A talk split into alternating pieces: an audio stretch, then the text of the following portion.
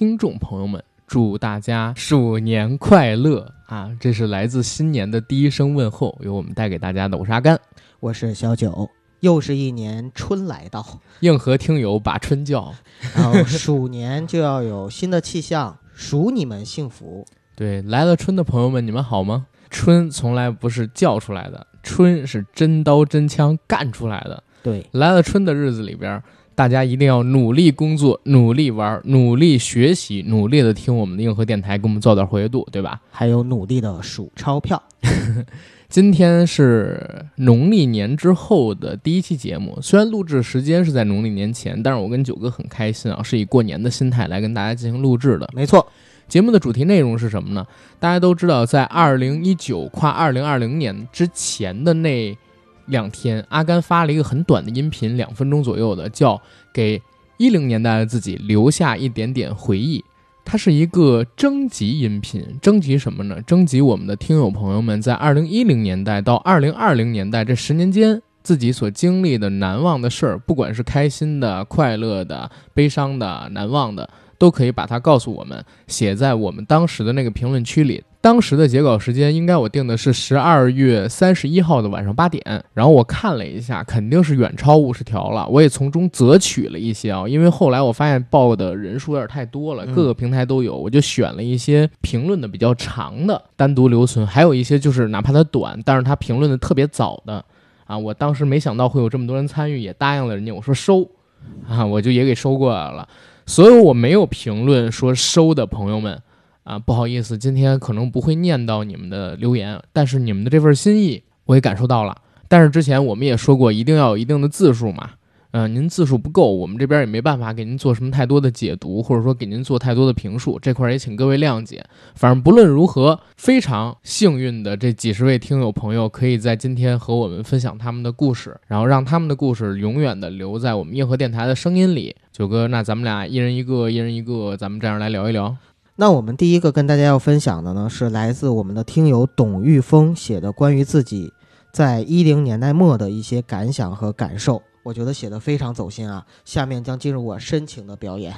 二十一世纪一零年代，仅剩下最后的不到三十个小时了。作为一名八零后，下个十年将妥妥稳健地步入中年人的行列。当下的我，青年人身上的不甘与躁动也在渐渐地湮灭掉。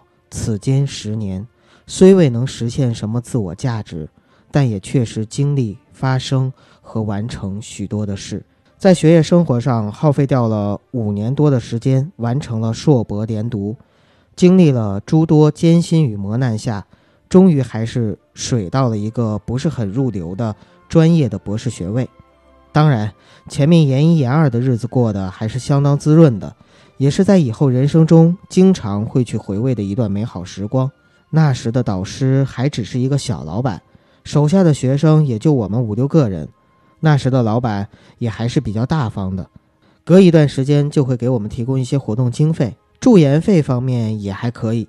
教研室内的科研工作相对也较为充实，同时也还有足够的在外面浪的时间。教研室的活动一般是吃饭、唱 K，也组织过几次游乐园类的活动。那时年轻，通个宵、唱个歌啥的都觉得不是个事儿，每次都能尽兴而归。而最让我留恋和怀念的，还是那段可以自由自在打排球的时光。本科时就养成了打排球的喜好，研一时期的宿舍楼就在排球场的楼上。但除了本科生的体育课鲜能见到有人玩，我就充分发挥了主观能动性，动员起我们寝室与隔壁寝室的兄弟。渐渐的，还真把他们中的大多数人都培养起了兴趣。再后来，一个下着毛毛细雨的周末下午，我和室友阿 J。在寝室的外楼道上，看见两个男生、两个女生在冒着细雨在下面打排球。看到别人有这份热情，我也很兴奋，就和阿 J 下去加入了他们。他们其中一个男生叫阿斌，和我一样是排球的发烧友。后面的一段时间，我们就经常一起组织打球，队伍也越来越壮大了起来。打完球洗漱之后，我们会三五球友一起约到学校四号门外的小店，点几个小菜，再要几瓶冰镇的啤酒，一人再灭他三四碗米饭。那时是何等的雄风，感觉自己当时也是个王者。再后来，我经历一次较为严重的崴脚之灾，加之博士愁于毕业的压力，我不得不渐渐地退出了排坛。有很多事发生的都是猝不及防，甚至不能够来一次正式的告别。感情生活上。经历两次网上的虐恋，让我夜里睡不着，头发渐渐变白的，除了博士博毕业的时候，就是那两次残酷的网恋了。前一个姑娘据说是国军将领留在大陆的后代，很擅长古典文学；后一个姑娘在美国读的本科，当时也回国开了两家幼儿园。两段不同时期感情经历，确实都是彼此相爱的，也都终究是属于情深缘浅吧。不同的拧巴形式，均以双方一身伤痕散场。经历这两次之后，自己也都心有戚戚焉，还管他妈神马的狗屁爱情呢？这辈子就找个不折腾、善解人意的就算了。在这很久之后，结识了现在的妻子，结了婚，今年年初天得一子，啊，祝贺祝贺！工作事业上，一四年底博士毕业后，找了一个西部的航天科研所，谈不上什么事业，就是一个糊口的工作。在当地还算可以，完全凭借自己也买上基础款的车和房。如果说对航天事业多少有那么一丢丢的贡献，也是上不了什么意义和价值的。所学的专业在单位不是主流，加上官僚体制下的无背景，下个十年大概上也是升迁无望的。近两年，尤其是一九年，经济变得越来越不景气，而且政治环境急剧的向左转。如果要娃的计划推迟到今年的话，我可能就会选择拒绝了。也不是因为养不起，而是觉得我们的下一代还要去经历承受我们曾经甚至更严重的委屈。人间确实也没有什么值得的，并且对我们夫妻而言，生活也能相对的轻松自在些。下个十年，我们就要步入四十不惑了，可能还有一样的蹉跎无所举下去。来这一遭，就有所经历体悟吧。反正大家也都被九九六折磨的挺丧了，那就稍微丧出一点特色，支棱起来吧。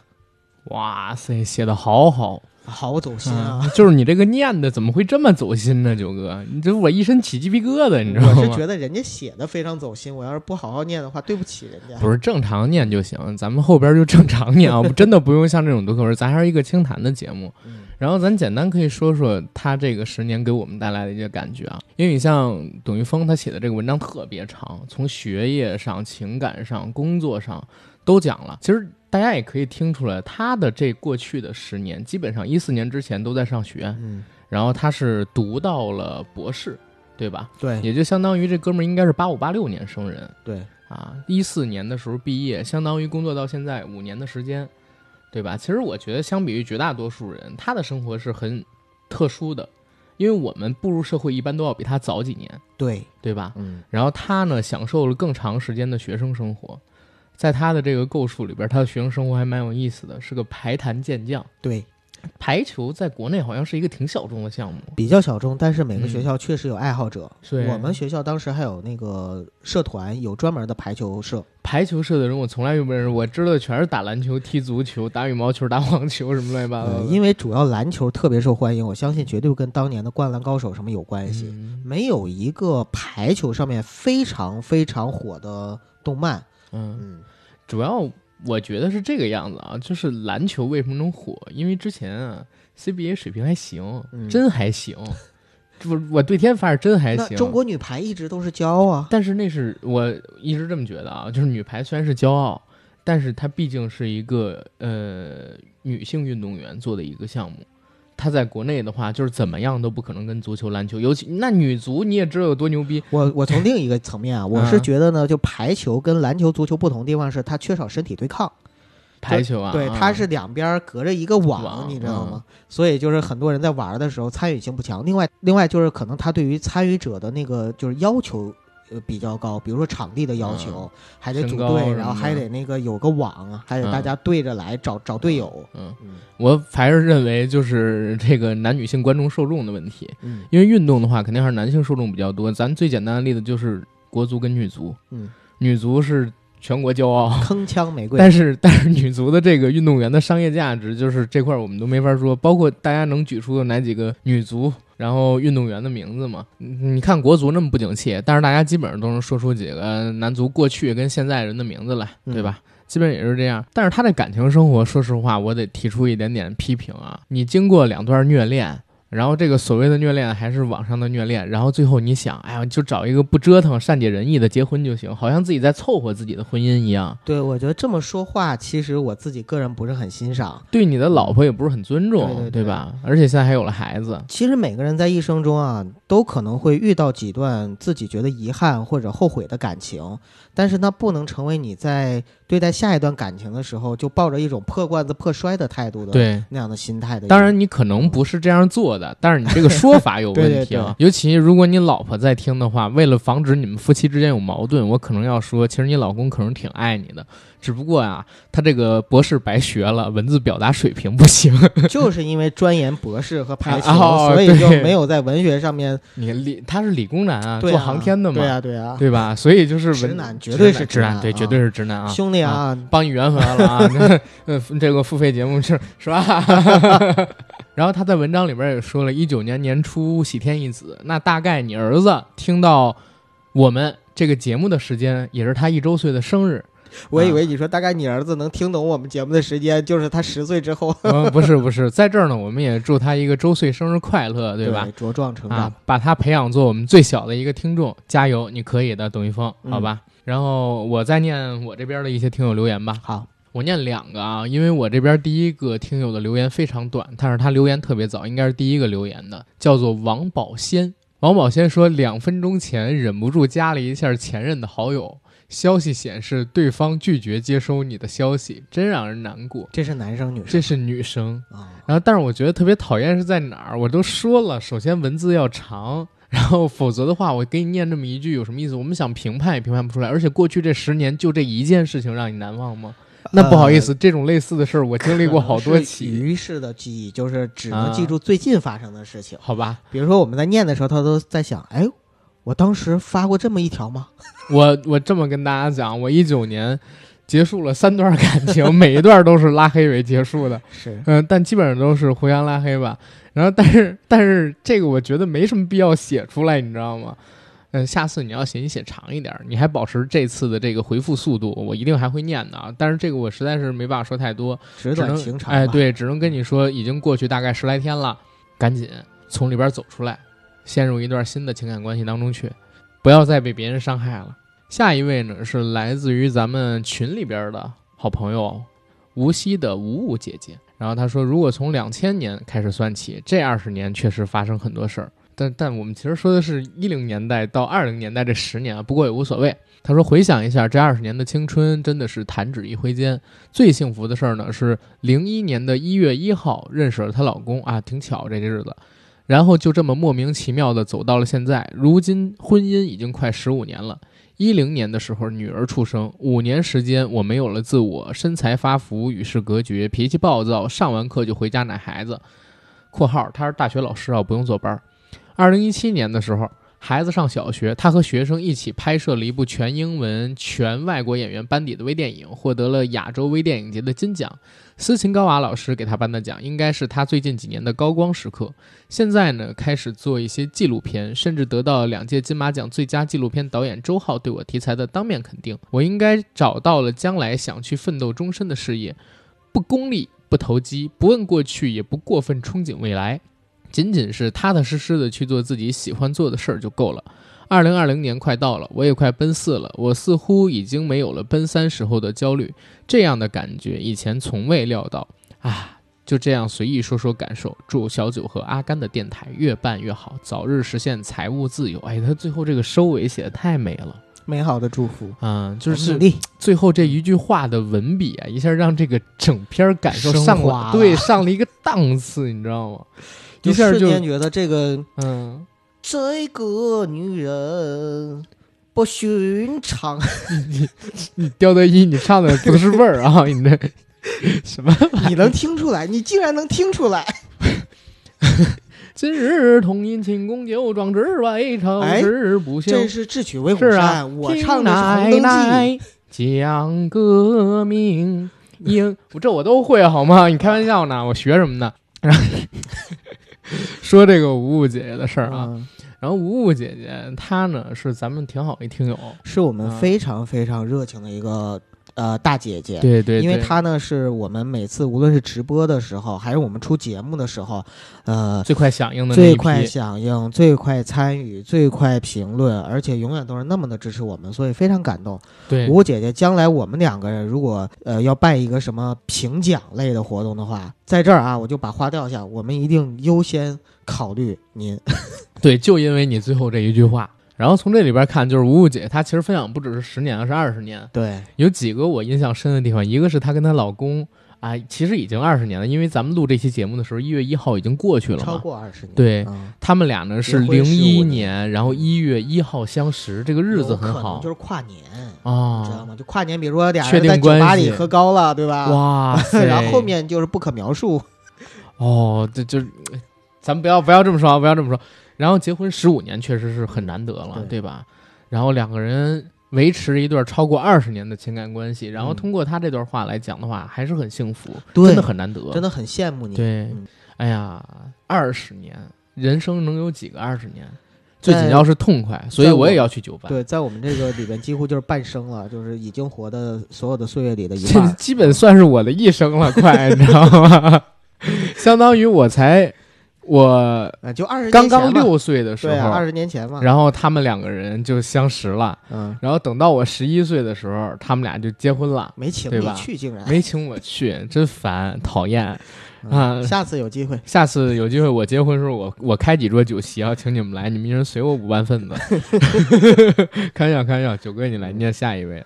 好，下面我也给大家念两个吧，因为也是有一个比较短的，是我们的听友城市思想派分享的。他说：“今天京张高铁开通了，哈哈哈马上要到来的二零二零年，我可以坐着高铁去找阿甘和九哥录节目了。欢迎欢迎啊！当天来回完美，也欢迎你们来到我的城市玩啊！祝硬核电台人气越来越旺。漏了一句，特别感谢九哥每次都给我的评论点赞，哈哈哈其实我是每次我给所有评论都点赞，包括骂我们俩的。嘘，悄悄的，悄悄的，悄悄的。呃，其实我点赞就是证明我看过这条评论了，啊所以我每次就在咱们你为啥节目现场不回复一下呢？我都是点赞就代表我 看过了。我，我都回复一下，谢谢，或者我回复一下骂他，操之类的。啊，还有一个事儿要跟大家交代一下，就是城市思想嗯派这位听友呢，其实也算是我们的一个同行，对，他也在喜马拉雅上有自己的节目，他节目名就就是城市城市思想派。派。对，嗯所以呢，大家如果感兴趣的话，也欢迎呢去关注和收听一下。对对对，这是我们非常久的一个听友了。其实我们去年呃不是不是去年前年一八年的时候，我跟他就加了微信，然后互相约着一起做个节目什么。但是地理位置确实差了一城市嘛。以后这个京张高铁开通了，确实欢迎你来北京找我们来录节目。好，请你喝酒。然后下一个呢是叫六六并不六的听友，你到底是六还是不六啊？他并不六，二零一九年各方面不怎么顺利，工作换了几份，依然没有安稳，人际关系呢也完全是水逆的一年。七月的某天，玩着手机没注意红绿灯，看到旁边有一人过去了，自己很自然的也跟了过去。走到半路中间，听到车子狂按喇叭的声音，庆幸当时没戴耳机，抬头看了一下声音方向，十几部车急速驶来，吓得赶紧退回了马路边，捡回了一条命。十月初刚搬到新租的房子，买了个二手用煤气炉的那种热水器，边放热水边去房间拿换洗衣服。回来洗手间一看，热水器外部开始起火，吓得立马把煤气关了，拿起水桶就往热水器上泼水。当时是深夜一点，庆幸当时拿了衣服，立马就回到了浴室，没有像往常一样磨蹭半个小时，否则后果无法想象。希望二零二零年可以顺利一点吧。孩子，你是一九年过得挺水逆的呀？其实一九年好多人都过得挺水逆，嗯，对吧？对，大环境并不是那么好，嗯所以就是各个行业的人群过得也都不是特好。但是大家千万不要把这个一九年的不顺就当成是自己这辈子会固定延续下来的一个东西，嗯对吧？我相信二零年大家过得会比二一年更好。我其实，在一九年的时候，你为什么笑啊？你没听说这梗吗？二零年过得比二一年更好。我没反应过来，没反应过来。啊，没有没有，就是啊二二零年大家一定会过得更好。我希望大家过得比过去更好。是。呃，一九年其实我自己也过得很不好，而且嗯我有心理准备，因为一九嗯年是我的本命年。啊，一九年我这么不顺，是不是你方的我九哥？是不是你方的我？就是，到了鼠年了，我才可以跟你说。哦啊，鼠年我妈是本命年，呃，哎，其实这一年里边啊，我相信很多人可能过得都不是很顺利或者很开心，包括整个的一零年代，可能大家都过得不一定很好，没关系。呃，之前有朋友也问过我同样的问题，就是说，如果当你不开心或不顺利的时候，有没有什么话可以安慰自己？当时我送了他一句话，今天我也把这句话呢送给六六并不六，还有在收听的其他的朋友，嗯就是守得云开见月明。对，只要你踏踏实实的沉下心来，做好自己的每一个事儿，善良一点，我相信我们一定能够等到有一天我们自己有自己的小确幸。反正希望大家都好，尤其是二零年这个新的一年刚刚开始，我们有无限的精力、无限的可能，在未来的三百六十五天里边，让自己过上更好的生活，对吧？不管是工作上、爱情上、家庭上，我都希望听到我们硬核电台这期的朋友们可以得到我们的祝福，来自于大年初一的祝福，对对吧？接下来的话，我来念，但是我得念三个，因为都特短。第一个呢是宝藏男孩阿呆冷冷，啊，阿呆，很熟悉的名字啊，这好像是参加了我们北京三周年聚会的一个朋友。他说，高中喜欢一女生，曾经想写一百首诗给她去表白，但最后呢，只写了十首。我们曾经保持了很好的友谊关系，因为我的不主动，渐渐的疏远。现在她来北京工作，女生去了法国留学，他们没有了联系。如果可以回到高中，他不会约定那么傻逼的一百首诗。如果回到三年前，那个女生哭着给他打电话的那一次，阿呆说自己一定会来北京第一时间看他，这可能就是错过吧，也是近十年自己比较遗憾的事情。现在希望他在法国一切都好，某天再见时还能像朋友一样。然后他叫梦田，这个我还特地问了啊，他说可以说这女孩的名字。非常酷的女孩，如果有幸收录，希望可以通过硬核把我简单的祝福给她。然后我不知道梦田你会不会听，或者说阿呆会不会把这段音频给到这个叫梦田的女孩。如果你听到这期节目的话，你要记得，就是在遥远的中国，在遥远的中国的遥远的北京的遥远的某一个地方，有一个叫做阿呆的男孩曾经喜欢过你，然后一直在惦念你。为你写了过十首诗，然后为三年前没有接到你的电话、没有去找你而追悔莫及。如果你们俩还有机会，可以尝试啊，再相聚一下试试，对吧？啊，可以可以相处一下试试。有可能已经物是人非了。对，但是其实绝大多数的情感在最终都是错过，对吧？都是错过，这这个很正常。然后我跟九哥也都经历过类似的事情。嗯那我现在也也放下了一切，祝我的那个某一个女朋友在武汉一切都好，对吧？不祝你所有的前女友 呃，有人已经很好了，啊？对吧？就是祝那个不太好的，希望他好吧，嗯对吧？然后这是第一个故事，第二个故事呢是来自子小一谷啊、他说他再有不到五十个小时，他就有幸踏入二十四岁本命年了。这一年没有大喜，没有大悲，平平淡淡。一九年立的四个 flag，仅仅实现了一个，剩下的三个无疑会再次成为新的计划里的一部分。新的一年也不求取得多大成就，只求能够开开心心、顺心走吧。啊，这是他所说的。嗯，希望大家在新年许下的愿望都可以实现吧，包括我自己。我纠正一点啊，应该是我们现在给到大家节目的时候，才是正式进入鼠年，所以他当时在说的时候，其实只是进入了二零二零年。哦，不叫本命年，啊，还没到本命年呢。啊现在你听到节目的时候，孩子，你才刚刚到了本命年。对，没问题，没问题，这话说的没有毛病。你现在的话是刚刚进入本命年，然后赶紧给自己许下四个愿望吧，把之前那三个截下来，然后再加一个。我我也许下一个愿望，我的新年愿望就是在四月底的时候啊，瘦到一百三十五斤。好，啊，这个我觉得应该差不多。最后一个啊，是微博上边的朋友叫请去写字，他说一直坚持自己喜欢的事，书法和摄影就没了。然后这个因为也是因为他回复的特早，当我当时没想到会有这么多人参与，我就答应他要收了。对，挺好的，一直坚持吧，有自己喜欢的事情挺好的。坚持你自己的这个书法，然后还有摄影。对有时间的话帮阿甘拍套艺术照，谢谢。啊，然后再写俩字儿是吧？对对对对对，写俩字儿不用，就是嗯给咱俩做套艺术照吧。啊，好，回头可以约一下啊，尽量别收钱啊。我就怕拍的还不如我呢。真的假的？我靠！哎，之前还跟贝子约了让他拍艺术照呢嗯，啊，无无所谓。然后九哥你来，好，我跟大家分享一个位来自杨赖的听友，他说：“九哥、阿甘，你们好！二零一九年才开始听播客，认识你们，每期必听。之前呢也补上了，哈哈哈二零一九年是对我来说很特别的一年。本以为本命年会很倒霉，但是意外的考上了研究生，选到了好的导师，人生感觉开始有点不一样了。二零一八年从北京离职回家考研，回重庆一个月就开始想念北京。离开前还下定决心不回去了，就在家找个稳定的工作生活吧。”但是自己选的也只能硬着头皮考，用考完暑假去北京激励自己走下去。庆幸去年没放弃，今年顺利考上了高三时梦想的学校，暑假也去了北京，导师也在北京。研一修完学分，二零二零年下半年我就又可以去北京了。人生兜兜转转，还是完成了年少的梦想，也开始离自己更大的梦想一步步靠近。虽然在川美这半年上课不是很开心，有点失望。还是很珍惜重回学校读书的日子。嗯，二零一九年应该会是我在这二十四年的人生中最重要的一年，也是我给自己最好的本命年的礼物。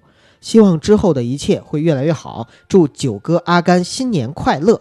哈哈哈哈！有机会在北京见面。最后送上最近很喜欢的一句话：博尔赫斯小说里说的“时间永远分叉，通向无数的将来”。明天，二零一九年的最后一天，又是写论文、赶作业的平凡一天。哇哦，好正能量啊，感觉。对，真的好正能量啊。嗯然后二十二十四，四岁，对哦不对，他是二十三岁的时候辞职回家考研。对对对。哇塞，这这个勇气读了，半年，对这个勇气确实很少有人有，基本上都是在学校的时候决定，上班上一段时间之后，然后又辞职去考研的很少。嗯，也有，嗯但确实不多，但确实不嗯多。然后很厉害，很厉害。然后在川美上半年，也就是说他应该做的是设计方面的工作，对吧？嗯希望你研究生的学业生涯顺利，然后毕业之后，如果你想深造，就到更好的学校去深造；如果你想工作，就祝你的工作事业顺顺利利，好吧？对将来有机会，我们可以在重庆一起搓火锅。然后重庆我就不去了，太辣了。但是你什么时候来北京，可以联系一下我们好，啊。这个我想联系我们很简单啊，就是大家也知道有我们的微信群，然后有我那个拉大家进群的管理员的微信号。嗯，如果有来北京，然后想请阿甘九哥吃饭的，或者说想让我们接待的，都可以联系我们。再之后又是我的故事，来自哈尔滨的小百合。哈尔滨小百合说：“我和他相差九岁，一直异地。他从一个城市又调到了一个更远的地方。二零一七年年末在一起了。二零一八年年末，我们在电话里边一起迎接新的一年。今天他在我的城市上空转了一圈又回去了（括号因为天气的原因，飞机无法降落才这样）。幸运的是，他抢到了火车票，明天还是能和我见面。我对他来说一直都是一个 X 未知数，我对我自己的未来也还都是迷茫的一片。自己想是该出国呢，还是该考研呢？将来我又是否会留在他所在的那个城市呢？他是不是愿意等我？我希望我能变得更好，我也一直在努力。但当我换了一个全新的平台之后，我又是否还会这样无条件的爱着他呢？我是否真的愿意在一毕业之后就孕育生命呢？这些都是问题。我在想该怎么把他介绍给我的同学。我总不能活在欺骗和谎言当中吧？一直，我的朋友知道真相之后又会怎么看我？他们会说我是一个被包养的女学生吗？尽管我知道自己没有被包养。他没有送过我香奈儿、LV、GUCCI，我收过最贵的礼物不过是见面机票而已。在发送这段文字的时候，我也同时在思考，我究竟想从他身上得到什么。我不想承认我是一个寂寞缺爱的人，但我的确对爱与陪伴充满着渴望。我想象不出来我们分手之后的场景，但我觉得数年之后我们应该还是在一起吧。其实主要还是讲一段情感关系，对吧？对，嗯从这段情感关系中，其实我听出了一个词，嗯，就是不爱自己。其实我真的很建议你啊，好好考虑一下，一个人在一生中，不管怎么样，应该首先要爱自己。你要是对自己爱的多一点的话，你就能够想清楚很多的事情。我不去评判什么，我只是希望你多考虑考虑“爱自己”这三个字。嗯，我倒是觉得他们相处了两年的时间，一七年末嘛，然后写到这段文字的时候是一九年末，在一起才只有一年。现在谈很多东西啊，都为时尚早，还是先尽力去爱就好了。你们才相处一年，然后你也讲了很多的客观条件，比如说你是考虑出国、考研，然后该如何如何，但是他又大你很多岁，这个中间的问题，现在你先不需要考虑，该如何去解决。我觉得你如果要做的话，有一件事情是可以现在去做的，就是先把他介绍给你身边的朋友，让他们知道你有一个对象存在。然后这个对象呢，他是什么身份？其实不会有人想你被包养如何如何的，这都是小孩的想法，对吧？反正我我最起码是这样觉得的。我也交过就是年龄比我小的在上学的女朋友，没人觉得是不是所谓的包养乱七八糟，这很正常，对吧？这是很正常的一件事情。反而你不说，在你这个男朋友的心里边，可能说会有一点点不舒服，这是在客观条件之外的，有可能的影响到你们两个人感情稳定性的东西，对吧？其他的也就不做太多评述了。希望你们现在既然爱着，就能够一直在一起啊，然后感情可以开花结果。哎，阿刚，我倒是想到一个说法，你知道怎么样让你自己显得是个富二代吗？找一特漂亮的女朋友。嗯啊，以前就老有人说我富二代，对，对吧？对。然后这今儿往往后你来说。好，我后面呢三个朋友也是比较短，所以我就一起给大家分享了。一个是 A R K Y，他分享的是我是一位八九年的潜水听众，二零一九年对我来说呢也很特殊。这几天拼命赶在年末前做了一支关于告别三十岁的纪念视频，正好今天上传了 B 站，就听到了硬核电台征集关于二零一九年纪念消息。视频时长是七分多钟，虽然不知道你们有没有时间去看，但是仍然祝愿所有同龄人都能加油，以最好的姿态面对未来，也祝福硬核电台越来越好。我会继续潜水啦，默默支持。同学，你要是想让我们去看的话，你好歹把这个视频的名字或者你的 B 站账号发给我们。B 站的 AV 号给我们，否则我们怎么找呢？呃，还有一位朋友呢，叫徐徐徐梦文，他说，二零一九年马上就没了，作为第一批零零后，已经要二十岁了。可我还是不知道那些问题的答案。我很想报名参军，不知道能不能被选上。没有什么其他的原因，只是不知道现在要做什么。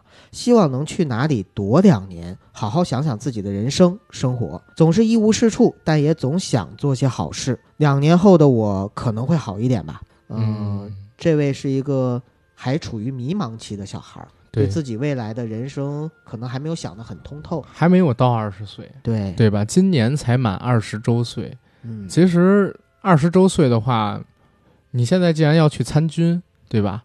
军旅里边其实要考虑的东西并不是太多，而且毕业了，而且从军队退伍之后，你还要继续自己的学业，嗯，相当于你现在还不需要考虑太多的事情，军队里边也不会让你有时间去考虑太多的事情，就是别急，对，别急，别着急。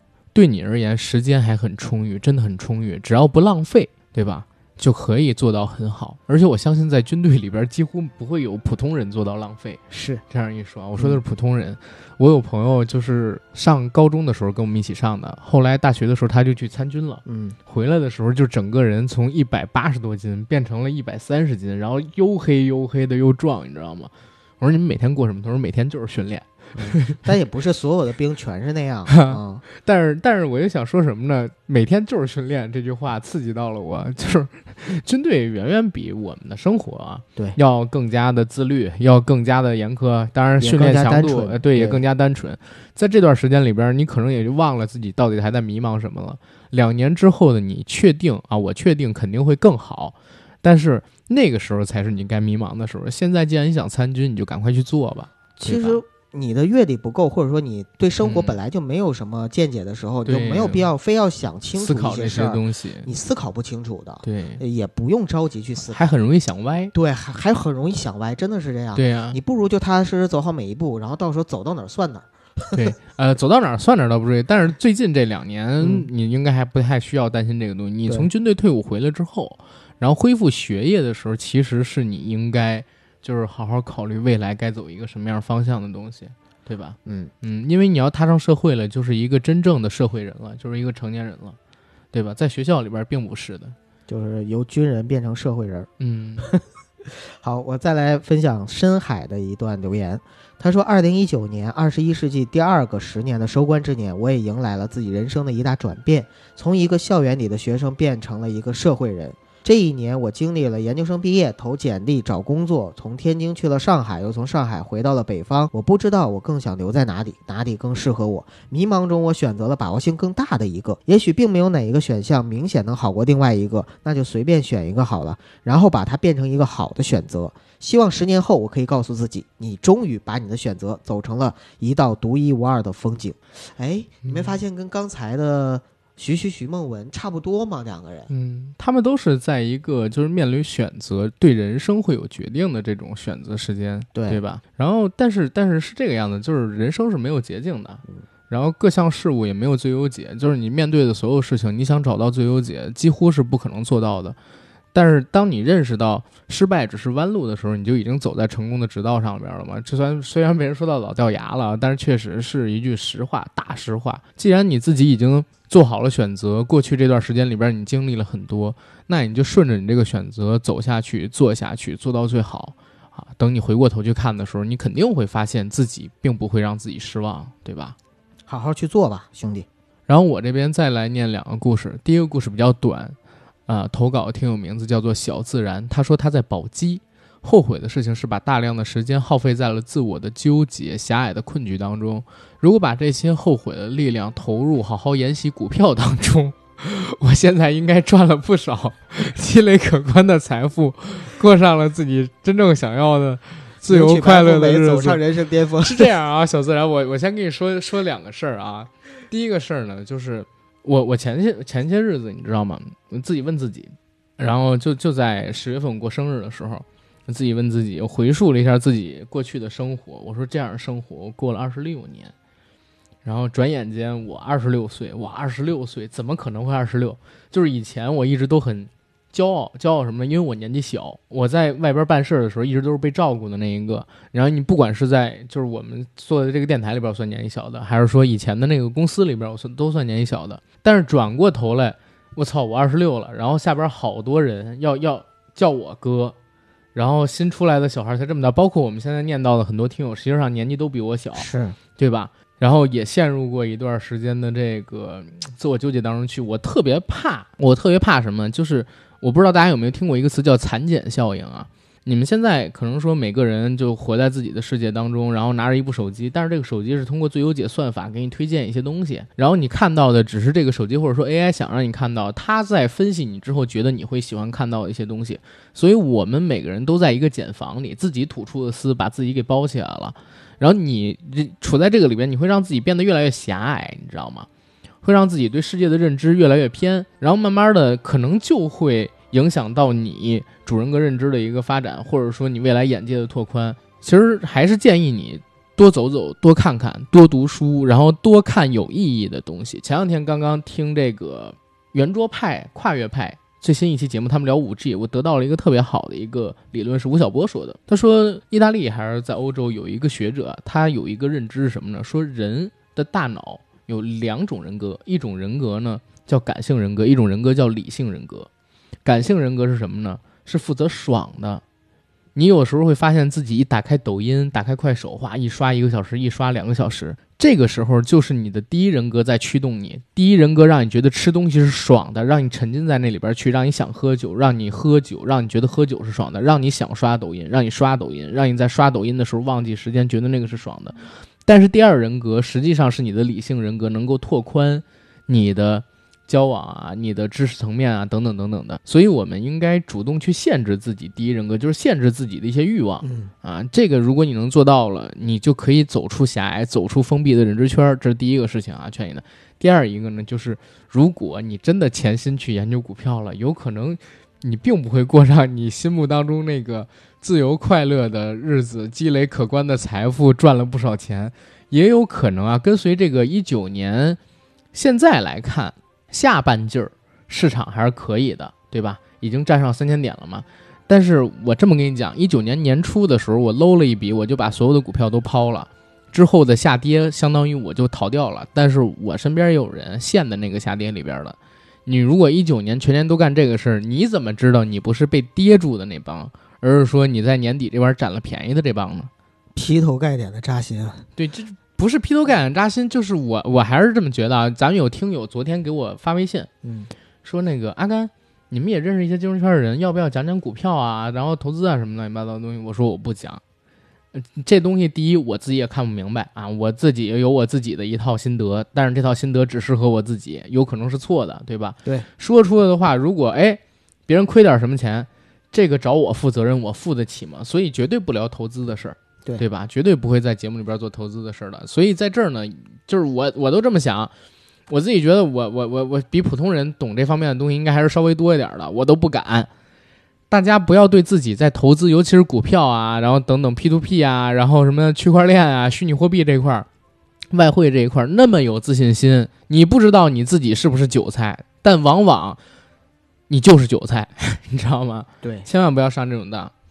然后第二个故事，第二个故事呢是来自于哈尔滨的听友风行冰城，他说都已经半夜了，还在补作业，想想去年的自己同样是如此狼狈。十六岁的我每天刷新对世界的认知，一半美好，另一半是压力。作为孩子，就要像个孩子一样去祝福，期望妈妈像 S I N 曲线一样，每次都为我生气，血压一样平稳。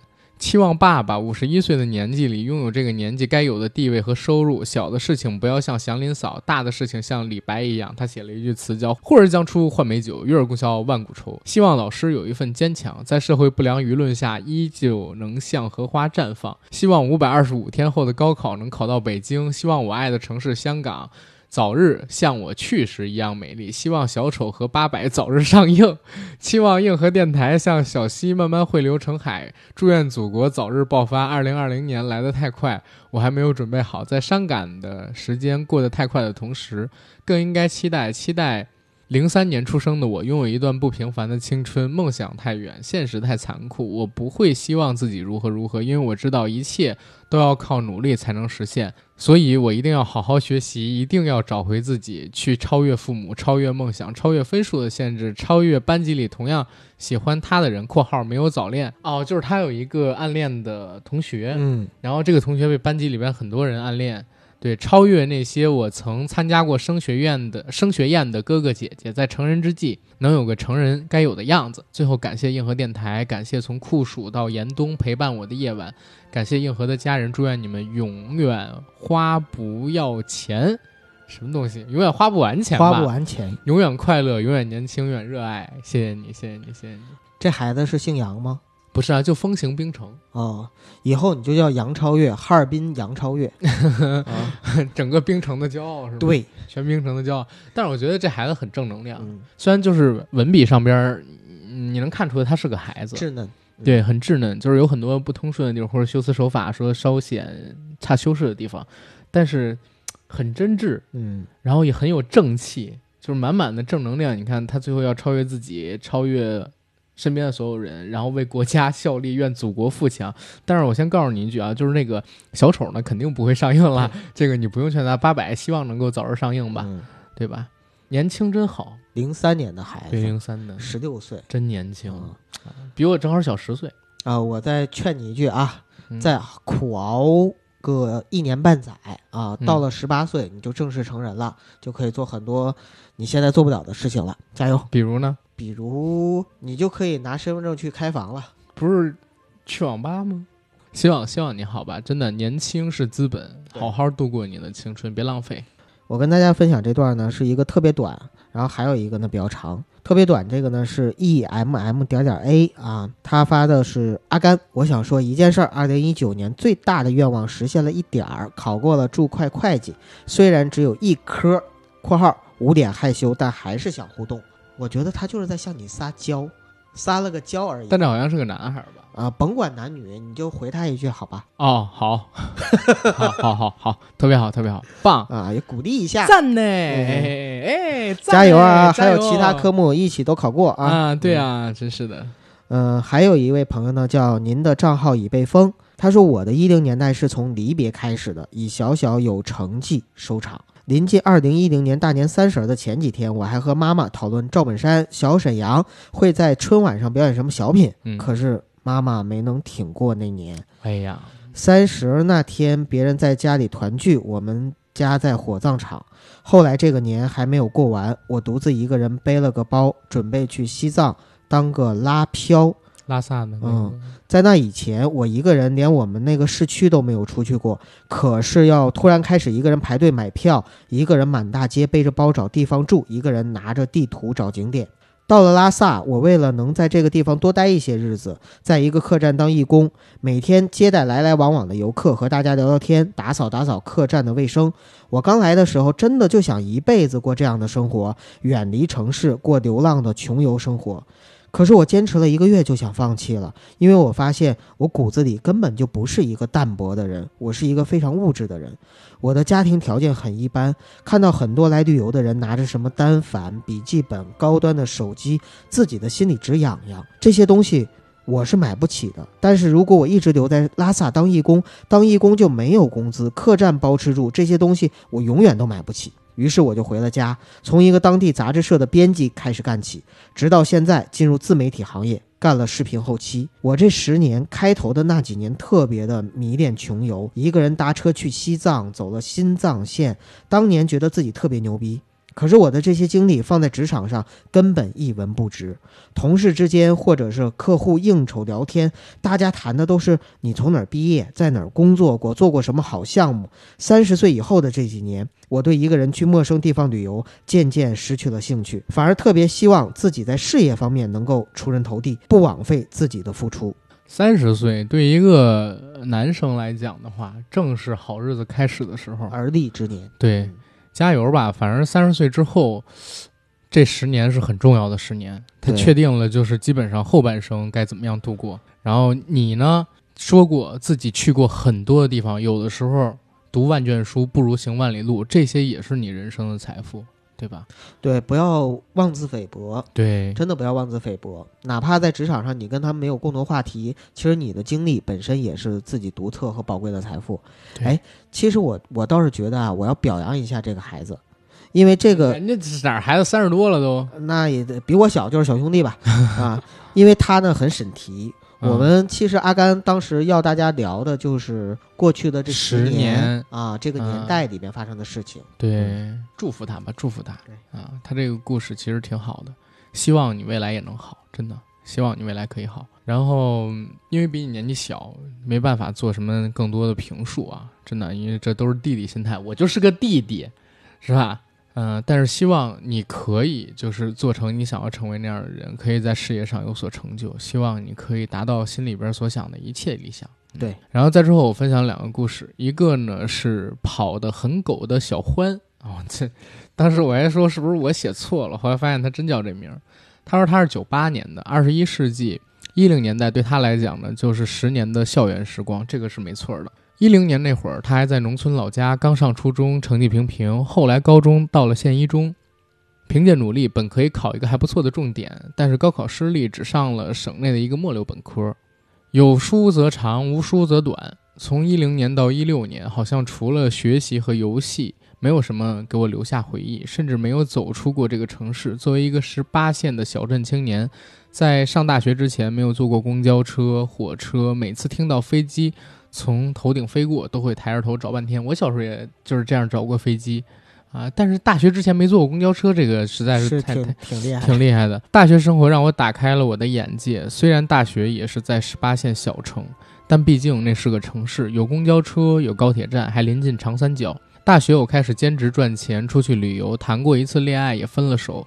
我开始意识到外面的世界无限广阔，开始走出学校所在的小城市去实习。可能和一六年突然兴起的一个网红有关。我周围的同学都开始准备考研，希望通过考研弥补自己学历的不足。我也开始思考，也咨询过很多研究生和工作的前辈，权衡利弊。终于在一七年年末，我下定决心逆着潮流不考研，直接工作。也是这时开始了我的职业规划。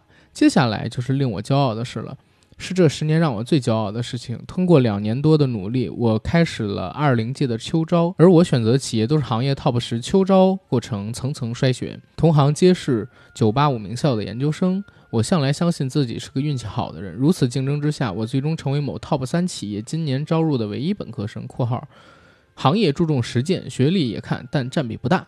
我知道首战告捷，但是接下来面临的挑战会更多。而大学生活已经让我爱上了挑战。我觉得一九年是我的幸运年，这一年去了很多之前没去过的城市，交了很多优秀的朋友，找到了满意的工作，也爱上了一个女孩（括弧正在追啊，加油！）最近看到《奇葩说》中詹青云说：“这世界上到底哪条路这么难走？要我们把所有的青春和秋天都错过呢？”我知道放下一切很难，但是我相信没有什么东西是不可以通过个人的努力和奋斗去得到了。除了人，除了那个人，除了你。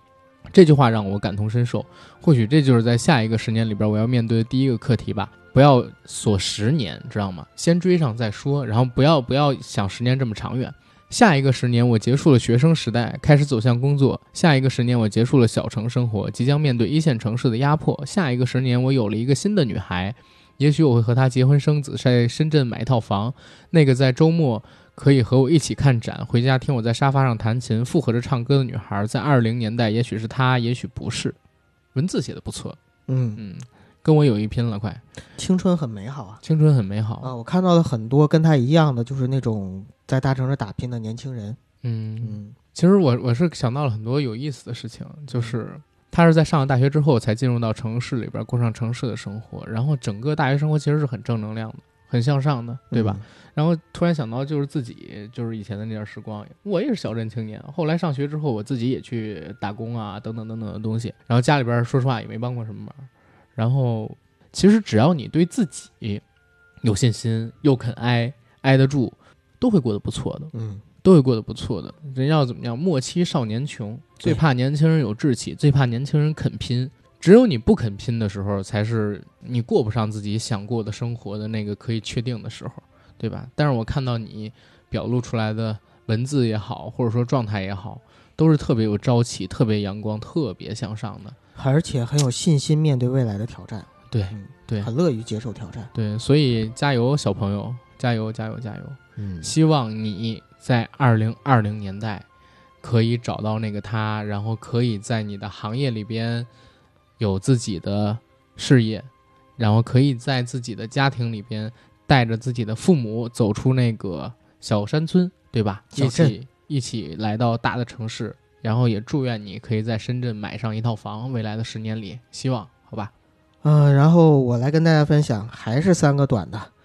第一个呢是 C 米下划线 A 三，他说：二零二零年我研究生毕业了，我的学生时代正式结束了，马上步入社会，但这个社会比我想象的复杂的多，自己也面临着和许多年轻人一样的矛盾：是继续留在北京做一个只有工作的北漂，还是回到老家？过着稳定且平淡的生活。我是一个胸无大志的人，更倾向于后者吧。回家陪陪年迈的父母，拿着够自己生活的薪水，周末和朋友小聚。我也会有男朋友，会结婚，会有自己的孩子，平淡幸福且满足。哇塞，这个其实写的很平和了，就其实选择无所谓对错，只要你自己喜欢就好。对，写的很平和，就是生活嘛。其实每个人经历的都是很平淡的，对吧？就是你想回想的话，有的时候会有那种波澜壮阔的，然后会有那种很抓马的，但是绝大部分人，大部分时间的生活都是很平淡的，我们都过着平淡生活。但其实写的很温暖，对对，很温暖。一个女孩子，然后下一个呢是斑马 com。他说：“想想十年前才刚上中学，现在已经大学毕业一年了。那时候和自己的小伙伴一起，天不怕地不怕，觉得大人们的那种生活离自己很遥远，觉得自己会这样一直生猛下去。现在每天被九九六的工作磨得一点脾气都没有，工资刚好解决温饱。”过着无欲无求的生活，像王小波在《黄金时代》里说的那段话：“生活就是个缓慢受锤的过程，人一天天老下去，奢望也一天天消失，最后变得像挨了锤的牛一样。希望在下一个十年里，让自己变得更优秀，对未来充满希望，永远生猛下去，什么也锤不了我。”嗯嗯，哎，其实我挺喜欢那个王小波在那个《黄金时代》里边这段话，是吧？嗯，当时那个。电影里边其实还把这段话也给复了一遍。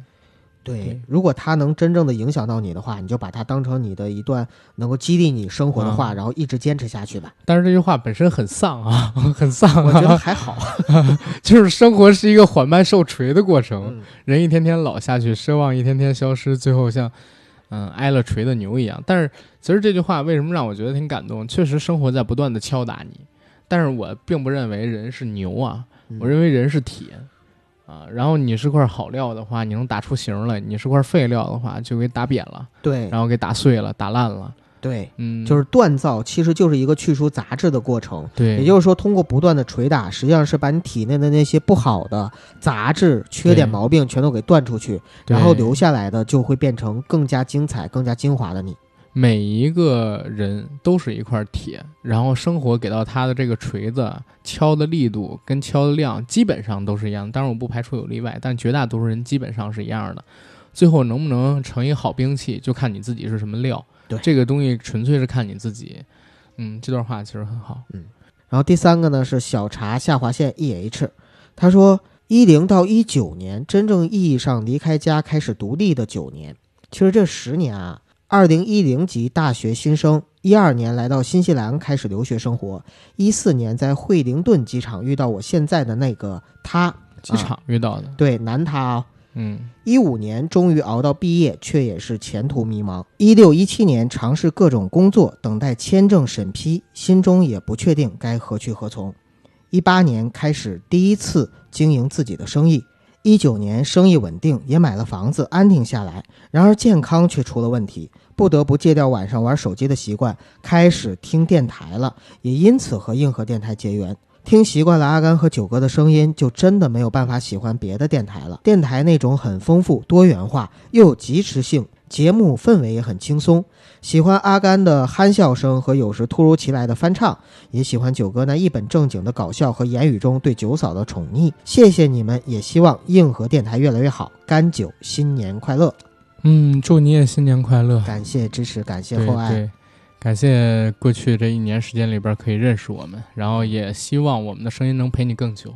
我还从这段话里听出了一点，哎，嗯，就是听硬核电台是一个健康的生活方式。呃 我倒是希望他的身体可以变得健康，因为他在里边也没有写自己的病到底好了还是没好。是，希望你可以身体健康，如果现在病还没有痊愈的话，尽快痊愈，好吧？对，我接着来讲下一个故事吧。下一个故事呢是来自圣诞好人，他说他迎来了三十七岁的迷茫与光芒，让他突然想起第一次打开蜻蜓就听到了咱们俩的声音，就像找到了一生的朋友知己一样，从此无法自拔。因为那时候是他鼓起勇气迷茫创业的时候，每天都在听着膜拜来与自己沟通。哇塞，这个真的很早。老听友，记得那时候参与口号设计，膜拜膜拜，东方不败。哦，这是被我们否掉。我还记得那个那个那个口号呢。当时我们说那个摩拜电台起起个 slogan 吧。他是想让我们俩挥刀自宫。呃，我不攻，反正现在想起来好美好啊。虽然虽然我现在创业失败了，但是每次想起那段美好的时光，总是很欣慰。不知道为什么，是八零后都喜欢怀旧吗？还是中年困惑？二零二零年，我想出去多走走。我想每个八零后都有想在路上的感觉和愿望吧。我想我没有办法改掉自己的一些懒惰、拖延、不自信，但我想我要走出去，走下去，让自己在路上永远停不下来。督促自己和逼迫自己勇敢向前前行，找到到处都是灯塔的那个回忆，找到心中的那个自己，找到真正的我。希望我们一起前进，照亮前方的道路，让我们不再孤单前行，一起握紧彼此的手，温暖着前行，寻找内心的自己，继续我们的人生旅途。我们不再孤单前进，走，让我们一同出发吧。还好最近有健身，要不然肺活量不够。他最后这段基本上没有什么标点符号，嗯。但我觉得也是很温暖的一段话。对，哎呀，男男人有了这个岁月的积淀之后，你会发现啊，跟我们开始的时候看到的那些年纪小的听友发来的文字表达的内容就很不同了。对，年纪小的那些听友朋友，他想的还都是超越什么，或者说得到什么，做到什么。但是大哥他发来的东西呢，就是他要找到什么，然后希望自己可以像现在这样一直走下去，嗯，对吧？这可能就是时间带来的沉淀跟心路上面的不同。年纪再大点就是找回什么了得。呃，找回年轻的时候那些东西。对他现在是正好处在，就是我一直真是认为啊，就是男生三十岁到四十岁是最好的一个时间段，嗯，那个时间呢又没有完全失去二十岁左右的那个朝气，然后但是他已经开始有四十岁左右的成熟了，哎然后我跟你说，阿甘，我之前啊曾经在年轻时候说过话，说过一段话，这段话我相信很多年轻人，包括现在听我们节目的一些年轻孩子，可能都说过，就是比如说。哎呀，活那么久干嘛？我活到四十就够了，然后到时候怎么怎么样？四十岁我就去死。现在我觉得一点都不够。现在你想多少？我怎么也得到八十吧。啊，我八十都少。昨天有个听友跟我聊天，说要畅想二二零零年的世界，啊，一百年之后，一百年之后，二二二，对呀，现在不是二零啊，两百年之后，对呀，嗯两百年，两百多年。他说二二二二年，我说，哎呀，想太多了，目标先活到二一零零年，对吧？嗯嗯，时间还是有东西的。然后下一个啊，就是这个比较短，它的名字叫做“名字不能没性格”，来自于武汉。说一零年十八岁，二零年二十八岁，或许这就是人生最大变化的二十年。十八岁高考压力，二十八岁生活压力，想想这就是成年人跟小孩子的转变吧。百因必有果，我的报应就是我过得不太顺利，其实都是自己的锅。自我反省或许晚了些，但也许还不太晚。三十岁不到，还有努力的空间。十八岁，我和老婆在一起了；二十六结婚，到现在十年的时间，相恋到结婚，应该是我这个阶段最伟大的成功。嗯，要努力造人了，捂脸，捂脸，捂脸，捂脸，才只是一小半儿人生，没有那么多的悲春伤秋，还充满着可能性。总结应该放得更远的未来。至于现在嘛，还是多读书，多看报，少吃零食，多睡觉，多运动比较好。哇哦，这好豁达啊！呃，这个朋友也是咱们的忠实听友，对嗯，我跟九哥应该都有他的微信，对吧？嗯，没事的时候也会跟我们聊聊天儿。对，互动一下。嗯然后我是觉得很很有意思，是在于哪儿？就是才二十八岁的人，好像就是我我我现在处在这个年龄阶段啊，其实很容易不满足。你像我就自己特别不满足，我觉得自己跟我预想当中的差了好多。嗯就是我预想当中的三十岁还有几年吧，但是我原本预想的那个三十岁，按现在的发展速度想做到的话，好难啊！明白。时间一天一天的过去，二十二岁的时候幻想的那个三十岁的生活，跟现在二十六岁的时候，如果还想去得到那个三十岁的生活，我已经少掉了四年，已经失去了四年的光阴。想用四年的时间做到就有点难，但是总体而言也还好。也有人跟我讲，就是其实我我我比同龄的很多就是其他的朋友要强，对，但是跟我自己心里边想的那个过去还是有不满足的地方。我其实就很缺少像这个哥们儿，或者说这大哥吧，比我大两岁，应该也也也值得我这称呼。比我大两岁的大哥这么豁达，能看得开的这么一想法，他就把东西呢看得很透，就是我先多读书，多看报，然后多努力就行。还有两年的时间，好好做啊，just do it，对吧？有的时候真的是不同的年纪，他会有不同的想法。嗯，你现在还在想着的是往上的一些念头，其实年轻人都是那样。但是我相信，可能人到了一定岁数，比如说五十岁、六十岁之后，想的不是再怎么往上，嗯，而是怎么样保住现在的状态，其实就已经是很困难、很困难的事，情。大多数人嘛是这样的。比如说到我七十岁的时候，不尿床就是成功了，七十岁的时候，你应该想九十岁的时候不尿床吧？啊九十岁的时候，对呀、七七十岁可以可以不尿床。七十岁的时候，绝大多数人，或者说百分之六十、七十以上人都可以不尿床。我对自己要求低一点不行吗？太低了。你要是七十岁就尿床，就相当于咱这节目，我真就六十退休，我都不够国家未来的法定退休标准，你知道吗？哎，你加点油没事。我加什么油应该跟你自己说吧。我想着我九十的时候还油光锃亮的呢，我操！不是被盘的啊，不是在盒里被盘的。你笑了接你接着讲，这是什么玩意儿？呃，下一个听友啊，小猴子下划线 no，就像阿甘说的，我可以预见下一个十年自己会结婚生子，不知道生活会不会过得一地鸡毛。从二零一零年到二零一九年，从高中到大学，从学校到社会，从一见倾心到九年相守，两个人从一无所有再到下定决心买房定居，从决定的那一刻开始到现在一年多的时间，生活变得更加艰辛。在二零一九年最后的一个月，生活似乎变得更加艰难，工作和生活把自己压得喘不过气。有时候会问自己，这就是自己想要的日子吗？如果不是，那为什么还会过成这样呢？也想过，如果现在是孑然一身，是不是会快乐一点？是不是有自由一点？我们无法预见自己的决定会带来怎么样的后果，所以不管是什么，都要勇敢地向前走。即使真的不如意，那也努力了。应该是从今年开始听硬核的，之前还不叫硬核，还是摩拜，到现在一期不落。我是只听从不评论的那一类人，可是想趁这个机会对阿甘和九哥说，其实和你们一起的人很多。我们维持着最简单却最牢固的关系。你在我就在，我在你就在。以前是，希望以后也是。我希望未来的十年，自己能更清楚自己要的是什么，做自己喜欢的事情，保持一个善良、热情、积极、乐观的心，面对生活，面对未知的未来。希望硬核还能走得更好、更远。希望阿甘和九哥事事遂愿，加油加油！二零一九年的最后一天，我们也要努力。哇哦，真的，这个这个很好哎。其实它代表了很多，就是平时不跟我们做互动和评论，对，可能也不在我们的听友群里出现的一些，然后也不参加我们线下活动。但是其实我们这样的听友很多，很多，对，真的很多。然后甚至有好多就是一个月才听我们一次节目的，因为我发现什么呢？有的时候我在节目的评论区里给他回复了一个东西，结果要下个月的时候，莫名其妙我会收到一个被评论的通知，然后我。找不着头儿，我点击我点击详情的时候才发现，哦，原来他在回复我上个月回复他的那个东西。呃，有些人是七七不落的听，有些朋友呢是自己感兴趣的话题听，有些朋友可能真的就是想起来他打开一下 APP，对他就是月活用户嘛，对对对，对吧？你像起码我们都知道日活都不到一千万好像，然后月活的话好像是几千万。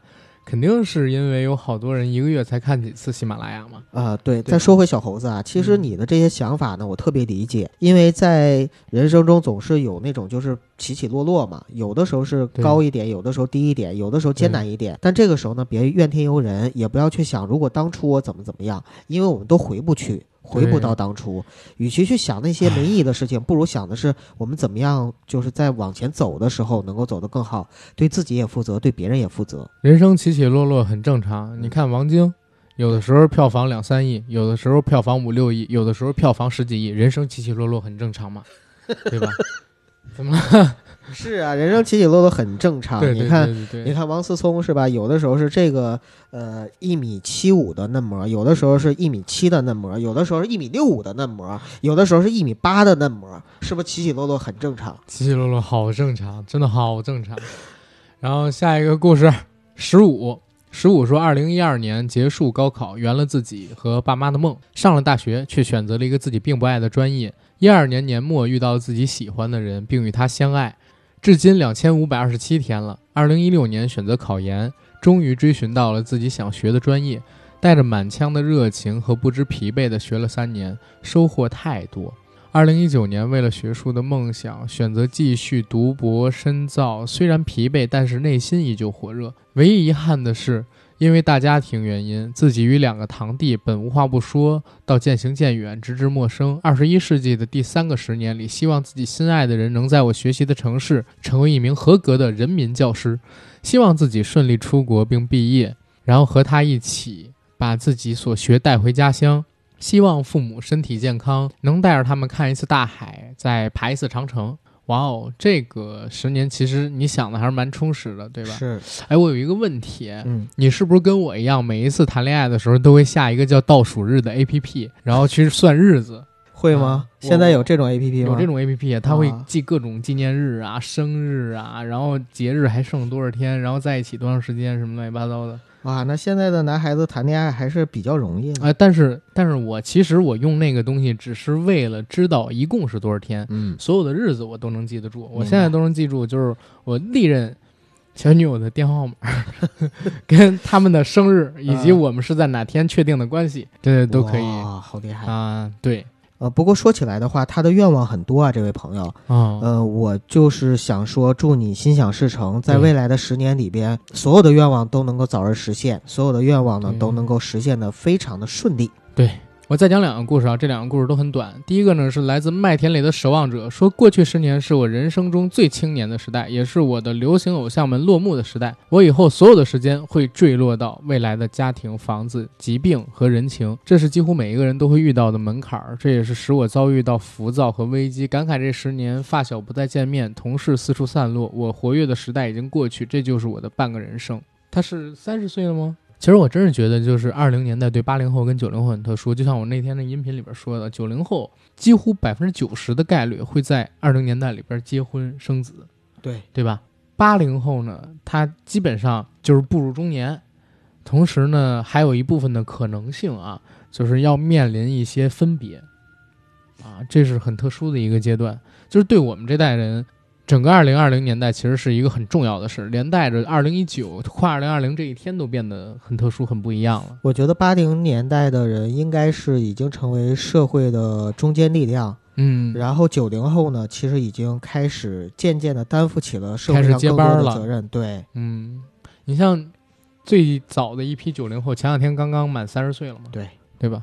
再过几年我都三十岁了，我操！然后下个故事，Z 贴红衣。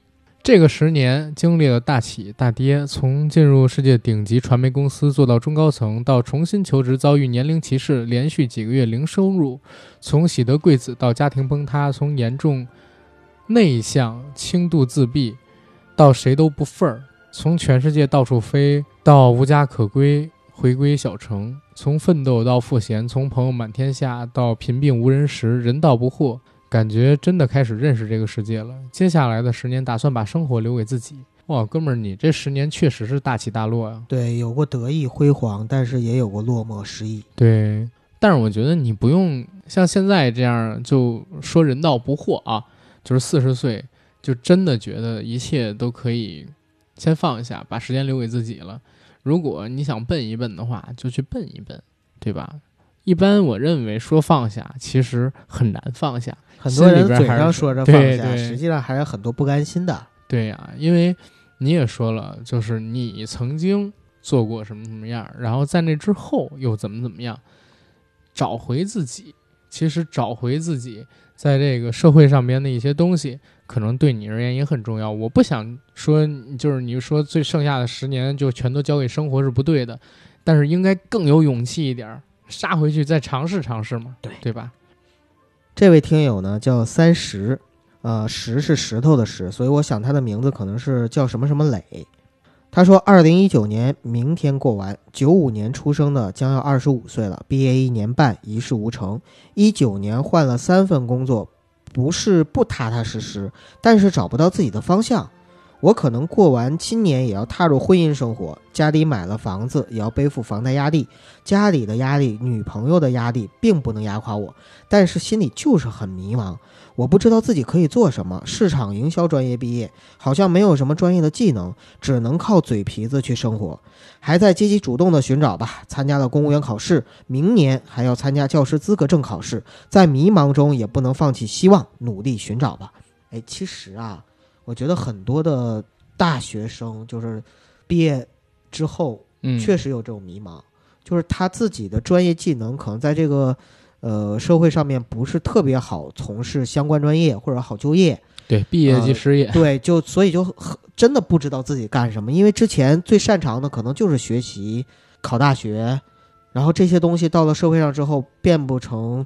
能够谋生或者赚钱的本事的时候，确实会有这样的情况。呃，所以如果遇到这样的情况的话，就像你参加公务员考试一样，给自己多充电吧。有时间，呃，或者是没有时间，挤出时间来，然后多去想想，别想自己能干什么了，就想想自己想干什么。你现在其实才二十五岁，想干什么一点都不晚，哪怕是从头开始。没错。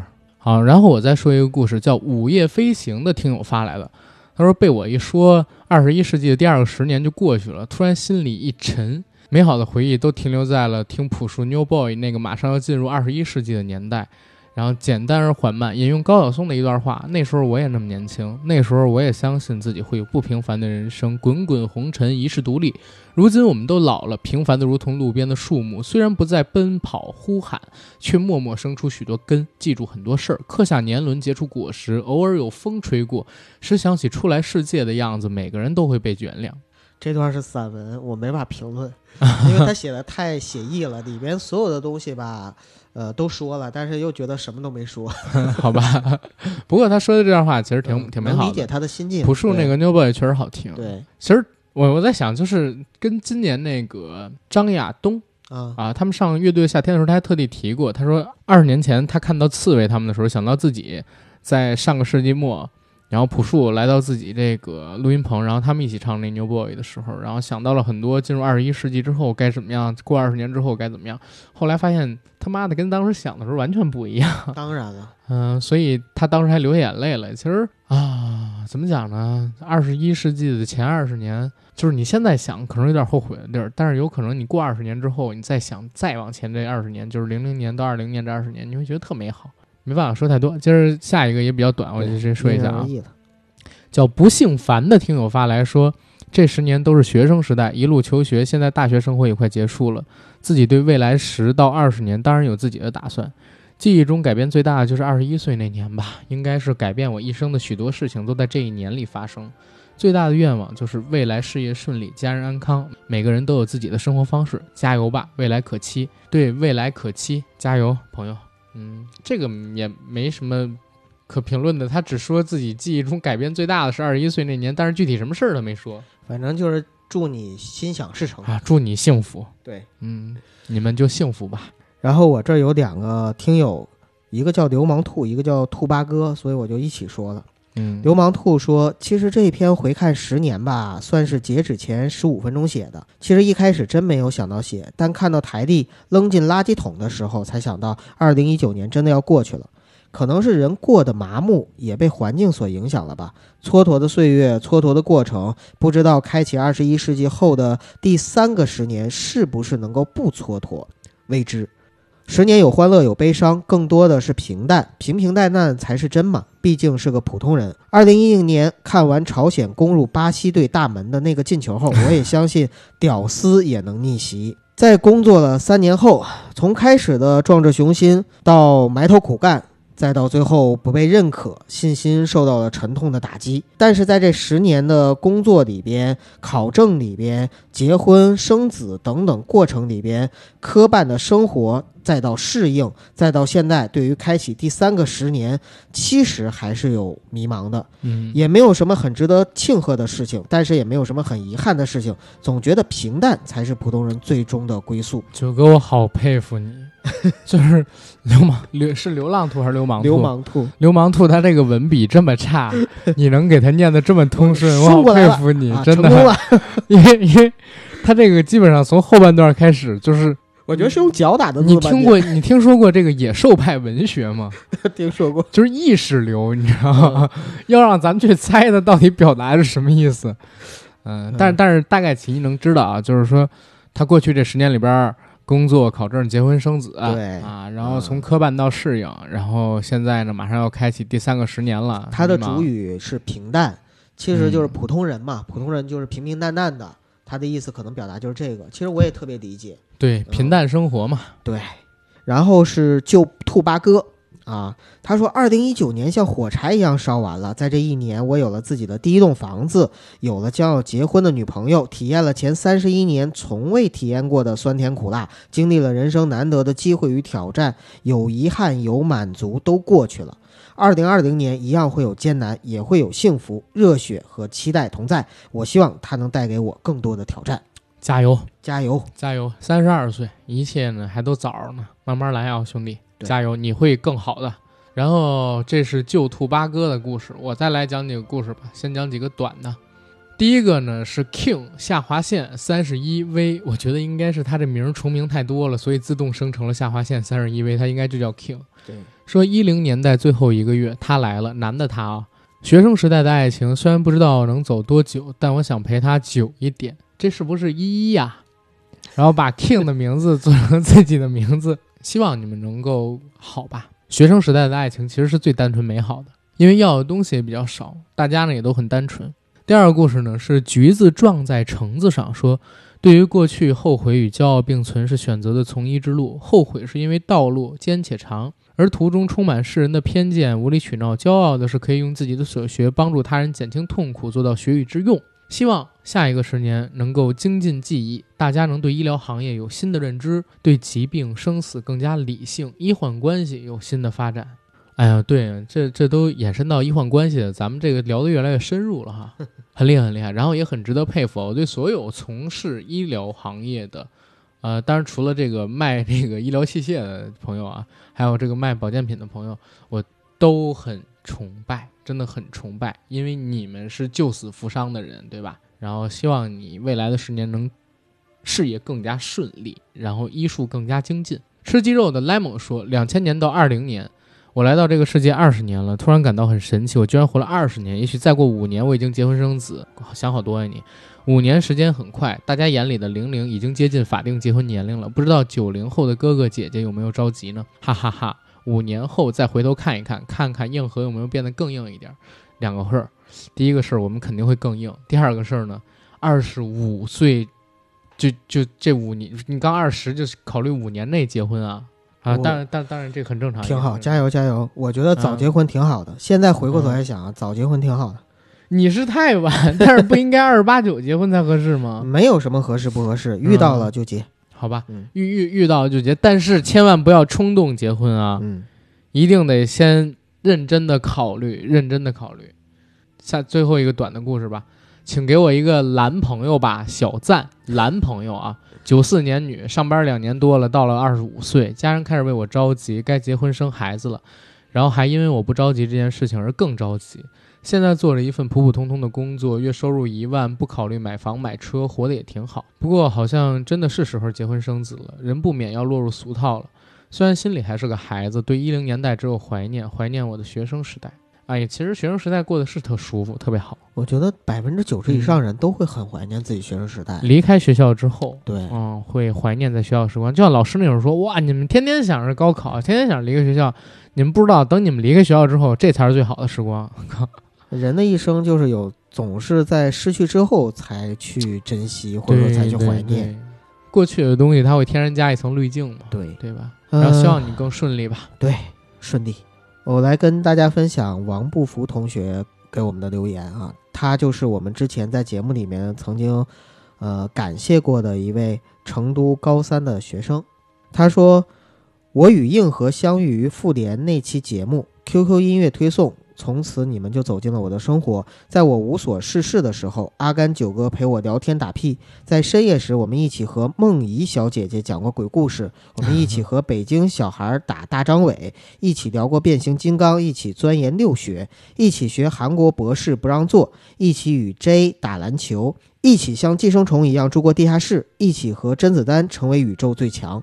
当然也少不了三大邪教到钻研和暗网的解读，我更不会忘记每一次和洛伦夫妇驱魔与钱老黑魔法的故事，太多太多的回忆，太多太多的会心一笑。我知道你们十月二十三日开过年庆，我也知道你们国庆去过香港，年初到了芭提雅看嘿嘿嘿，有太多太多的会心一笑。最后感谢硬核电台陪我度过我最孤立无援的日子，永远爱你们，阿甘九哥一起冲呀，王同学。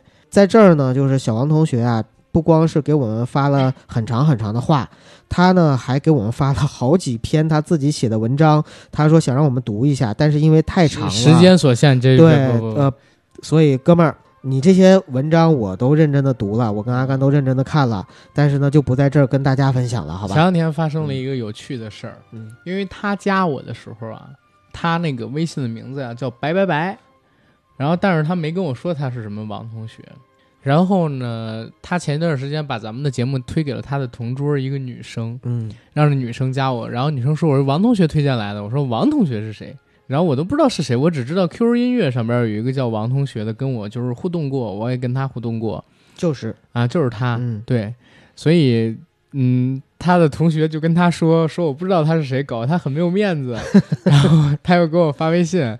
呃，说你你下次在我同学面前多夸夸我，然后我就把他的这个要求给截图了，给他的同学发了过去。我说他让我多夸夸他，他很好，他很棒，他很优秀。然后我说你们俩可以相处一下哦，你是他的同桌。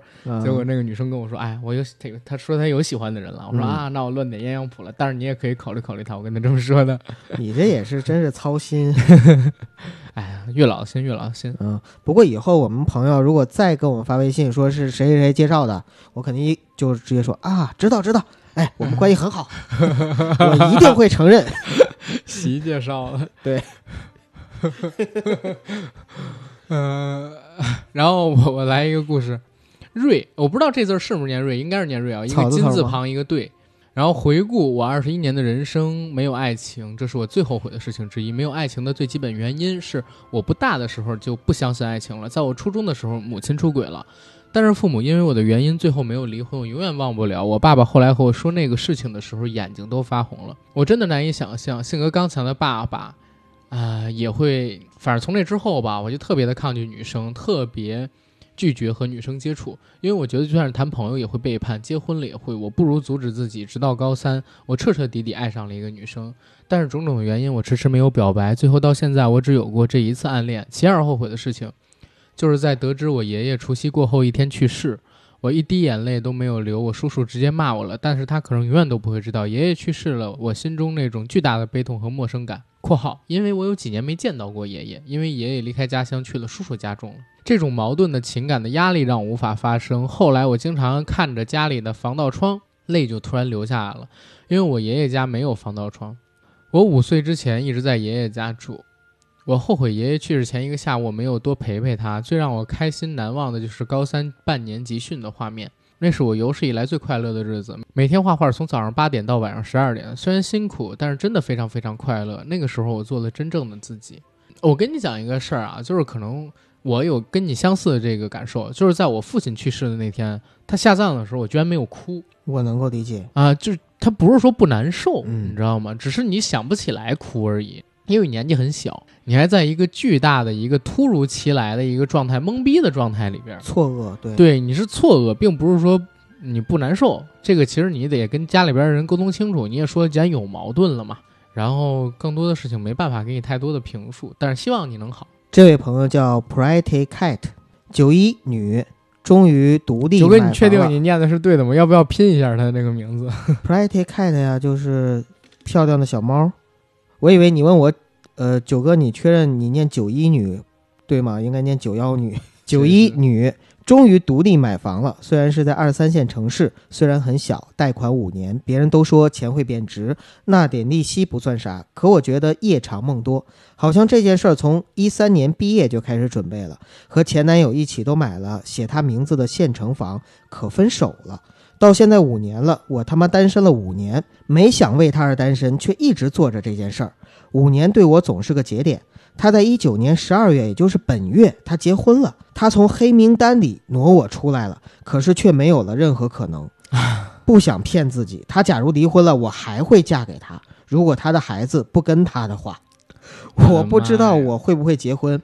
二零二零年，主播说主播未来三年会结婚生子，不不不，谁谁说未来三年的？这我一定要提出一下啊，抗议啊！我没这么说过。我也想二零二零年结婚生子，希望我也能做到。谢谢上天。我说的是未来十年内我一定会结婚生子、嗯，啊。然后之前我说过，我希望就是三十岁之前结婚明白。生子不一定，对吧？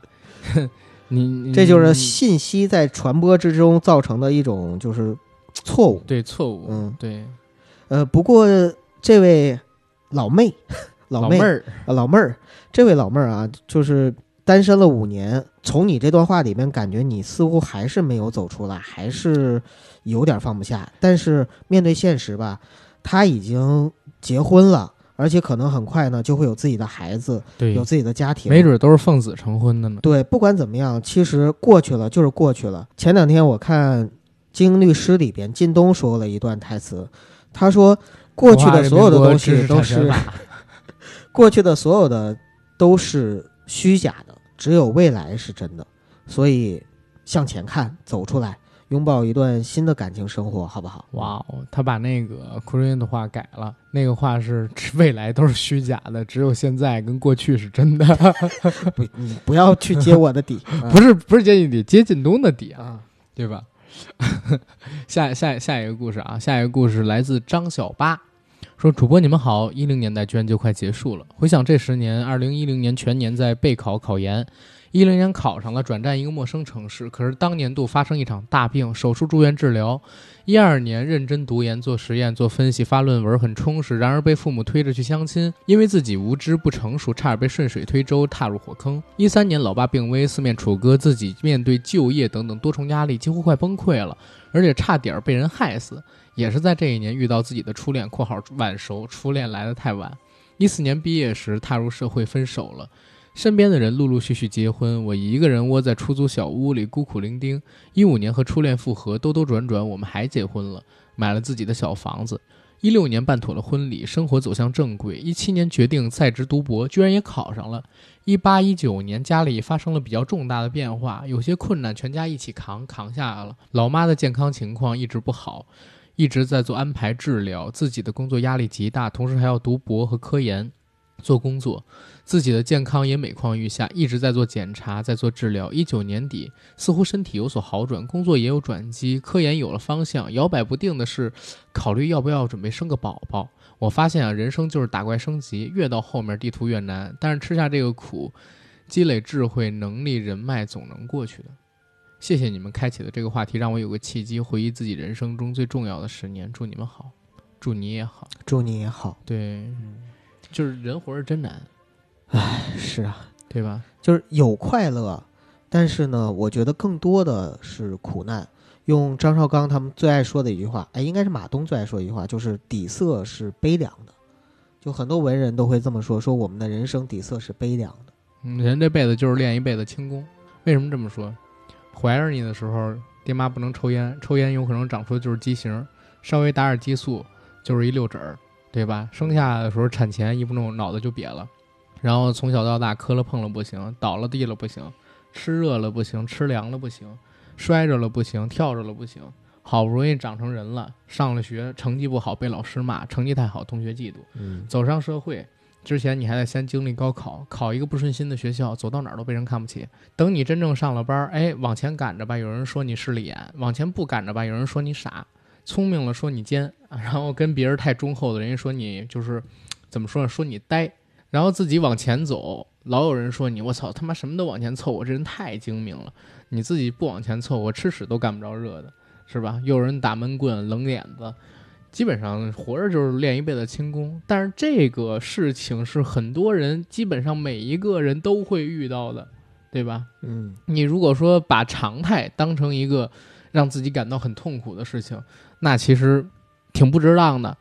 应该想的是如何在这样的情景之下，哎，更好的，然后照顾好自己跟家人。就像你说的，你一九年已经有了很大的转变，身体也好了，然后科研有了方向，等等等等的东西。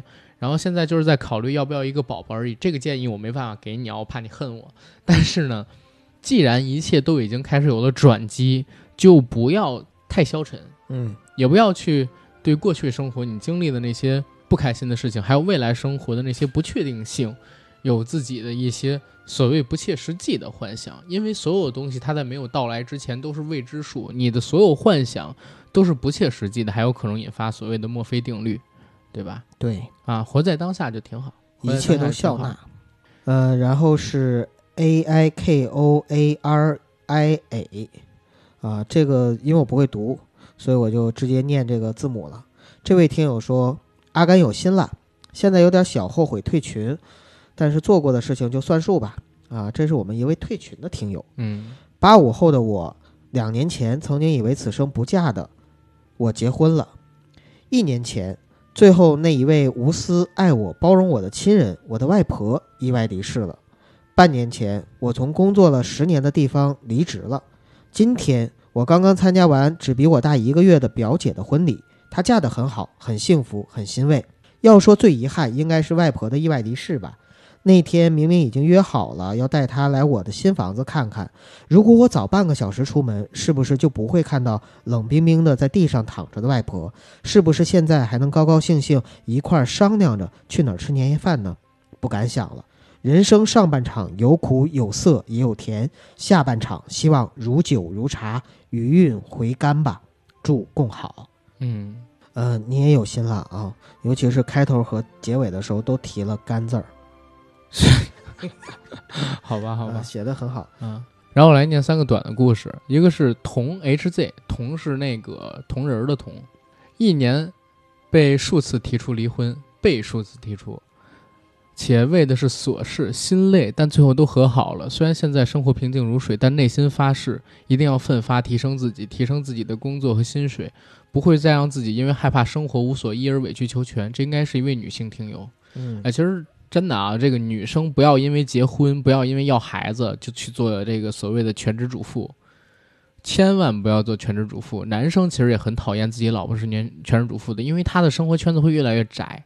呃，然后最后只能关注这个事儿行，但是别失嗯去自我。你要对是做全职主妇做的很精彩也可以。所以就是一定要培养自己的爱好，培养自己不让自己眼界跟格局变得狭窄的这么一个视野东西存在。对，否则的话，就是两性的关系很难会维持的长久。可以做一时，但是真的不能长久的去做，要不然的话，你的生活就只剩下呃三寸道台跟这个所谓的孩子还有老公，你眼睛里边就再也没有别的了。不要为了别人去失去自我，哪怕这个人是你最亲近的人。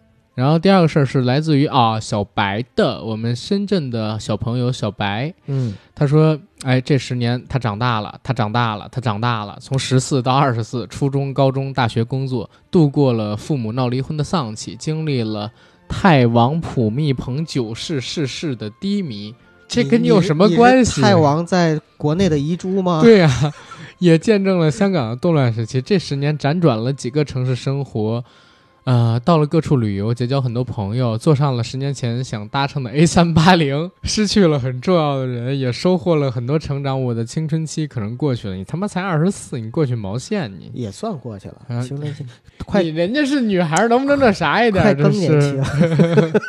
不是我关键想知道这个太王九世跟你有什么关系？他是是你低迷毛线？我的妈！嗯，好吧，然后小白，小白太逗了小白是我妹妹啊！啊，对是我同月同日生的 妹妹，而且我比她正好大一轮。啊对对，同月同日生，对，也属猪啊。对，嗯太逗了这个啊！对了，还有一个事儿呢，二月二十二号，然后在我在广州的天河区，白天中午有个局，小白说来，然后咱们有广州听友也可以来啊，对，欢迎来。啊，欢迎来。然后黄维放发来说：“谢谢主播，这个十年作为八零后的我，经历了事业的成功起步，父亲离世、结婚，还有好多的如意和不如意。怎么说呢？加油吧！下一个十年身体健康，细心规划，好好管理情绪，也希望电台更上一层楼。谢谢。谢谢你，也谢谢你，你加油，加油！呃，我这是菊花只为基友开，这个名字好熟啊，也是我们一个群里的老听友，对，这也是我们群里的一个活跃听友。他说：“阿甘，今年三十岁了，现在还是单身。我希望我四十岁的时候可以和老婆孩子能一起听到硬核电台的节目。我想借你的口对未来的老婆孩子说上一句：我永远爱你们，多谢了。”我觉得好鸡贼啊！你未来的老婆跟听友有可能就是我们的群友，呃，赶紧加了我们的群，然后在里边去聊骚吧。然后还有一个是留言，就是他的 ID 就叫留言，句他说号三个句号留言，啊、对对，前面有三个句号啊，三个句号留言。他说，一八一九两年感情颇为动荡，和前女友分了手。他如今已结婚生子，过上了他理想的居家生活。我也找了个新女友，两个人感情很好，但现实问题也即将要面对。明年的这个时候，应该也找到了人生第一份正式工作。不管如何，只希望明年的自己不会后悔接下来这一年的种种选择和决定。二零二零年加油，少年！二零一九年再见，云淡天蓝。挺好，真的挺好。然后我再来一个故事啊，叫 Fiona，GFG，一零年代最后几十个小时，好像真的挺有意义的。那么就回忆一下过去这十年吧，匆匆忙忙，日复一日，每天过着相似又不相似的日子。过去的经历像电影画面一样，一幕幕在脑海中闪过。但是十年了，依旧忘不了零九年的那个夏天，那个九月，那个阳光灿烂的日子。缘分这东西就是这么莫名其妙。有些人不期而遇，有些人一眼就是一辈子。用老林的一首歌来形容，也许就是对的时间点吧。零九年在夏天，大学军训的操场上，第一眼就看到了那个他，男生啊，男生的那个他，嗯，一个影响了我大学四年、影响了我十年的他。很坦白的讲，其实确实是一见钟情。一个干净、认真、有思想、有才华的男生。大学四年，我们同班同学了两年。大一的自习室，大二的学生活动，其实我们也是有很多交集。在交集中，这份一见钟情变成了十分喜欢。为他做过两件比较大的事情。大一呢，为他织了一件围脖，同时表白了。他没有答复我，我想那就是不喜欢我吧。大二的五一假期，他回老家了。我通过内线，他的室友了解到他回校的日期，特地买了火车票去他的城市接他一起回学校，同时再次表白，但他还是没答复我。我想那就还是不喜欢我吧。大三了，我们分了专业，分开了。在散伙饭，我哭着给他打了好久好久的电话，告诉他我会在大学的四年一直喜欢他。事实上，我确实喜欢了他四年。四年的大学，我拒绝了我的追求者，坚持着我的坚持。大学毕业后，他回到了他的城市，找到了一份稳定的工作，安定了下来。现在已经结婚生子，为人夫为人父了。看着他老婆的照片，我发现我确实不是他喜欢的类型。我和他老婆完全不是一类人。大学四年，我们都有追求，但是都没恋爱。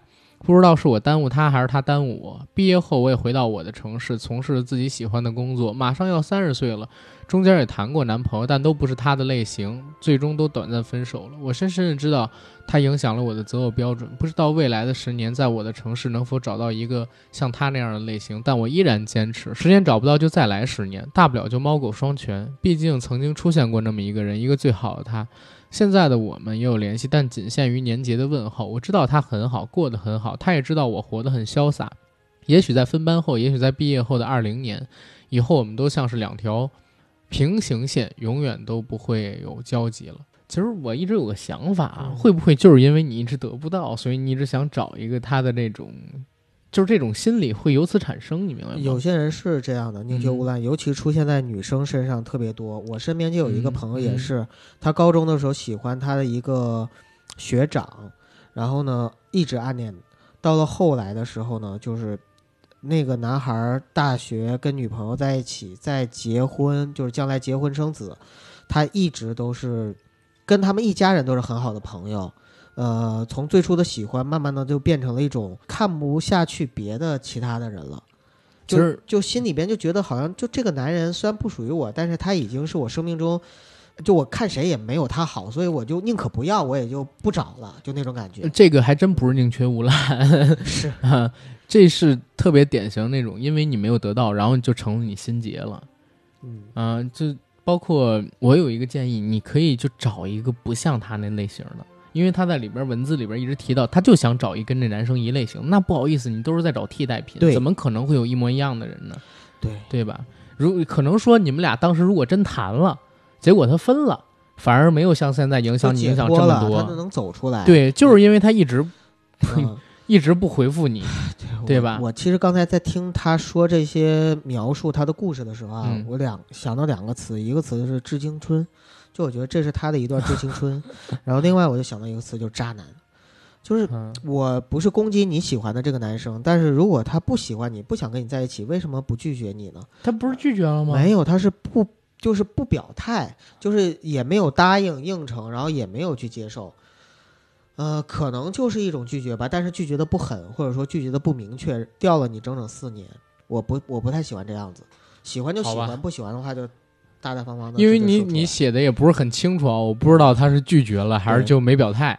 但是如果他要是没表态的话，有点渣，啊，不给个明确的答复。但他如果是拒绝了的话，就证明人家其实也没啥问题。但是我给个建议啊，真的，你走出去你就找一个跟他性格完全反着来的试试吧。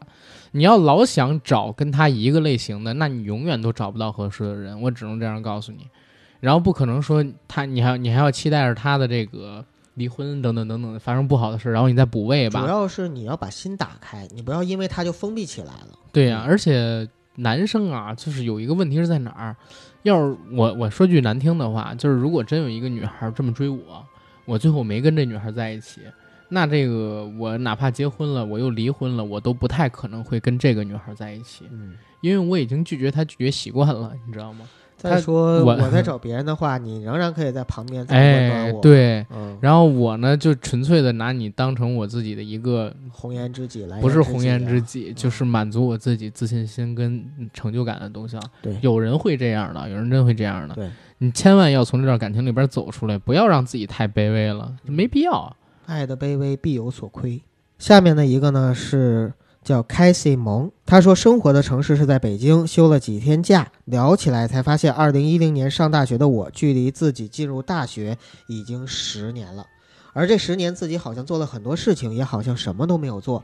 我是一个画了十多年画的美术生，大学学了心爱的动画，做的也不错，大学就接了不少的大公司项目。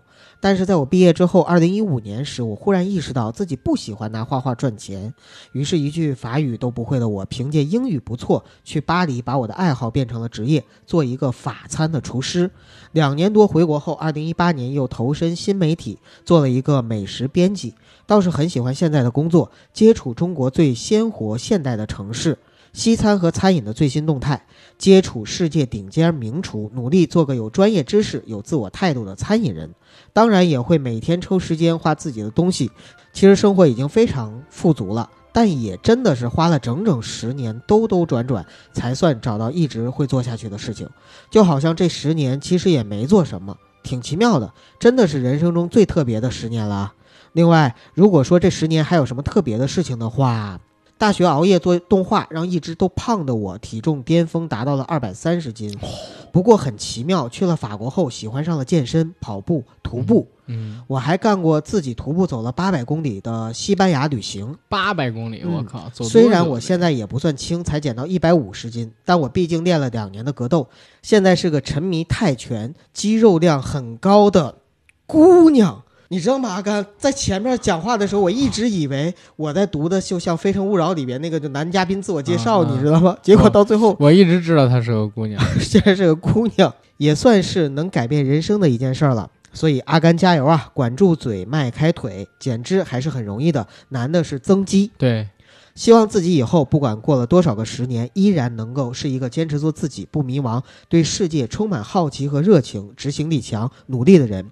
也希望自己永远都不要畏惧，不要懒惰，不要虚伪，不要畏首畏尾。嗯，我这儿给你个回馈啊，我呢，从大概十月份到现在，我已经减掉了三十多斤，然后争取在农历年前体重降到一百六十斤以下吧。嗯啊，然后巅峰的时候接近二百了，快。然后现在我觉得应该瘦到一百三十多的标准体重，到四月份的时候应该是没问题的，应该没问题，应该没问题啊。我能明显的看到阿甘的瘦。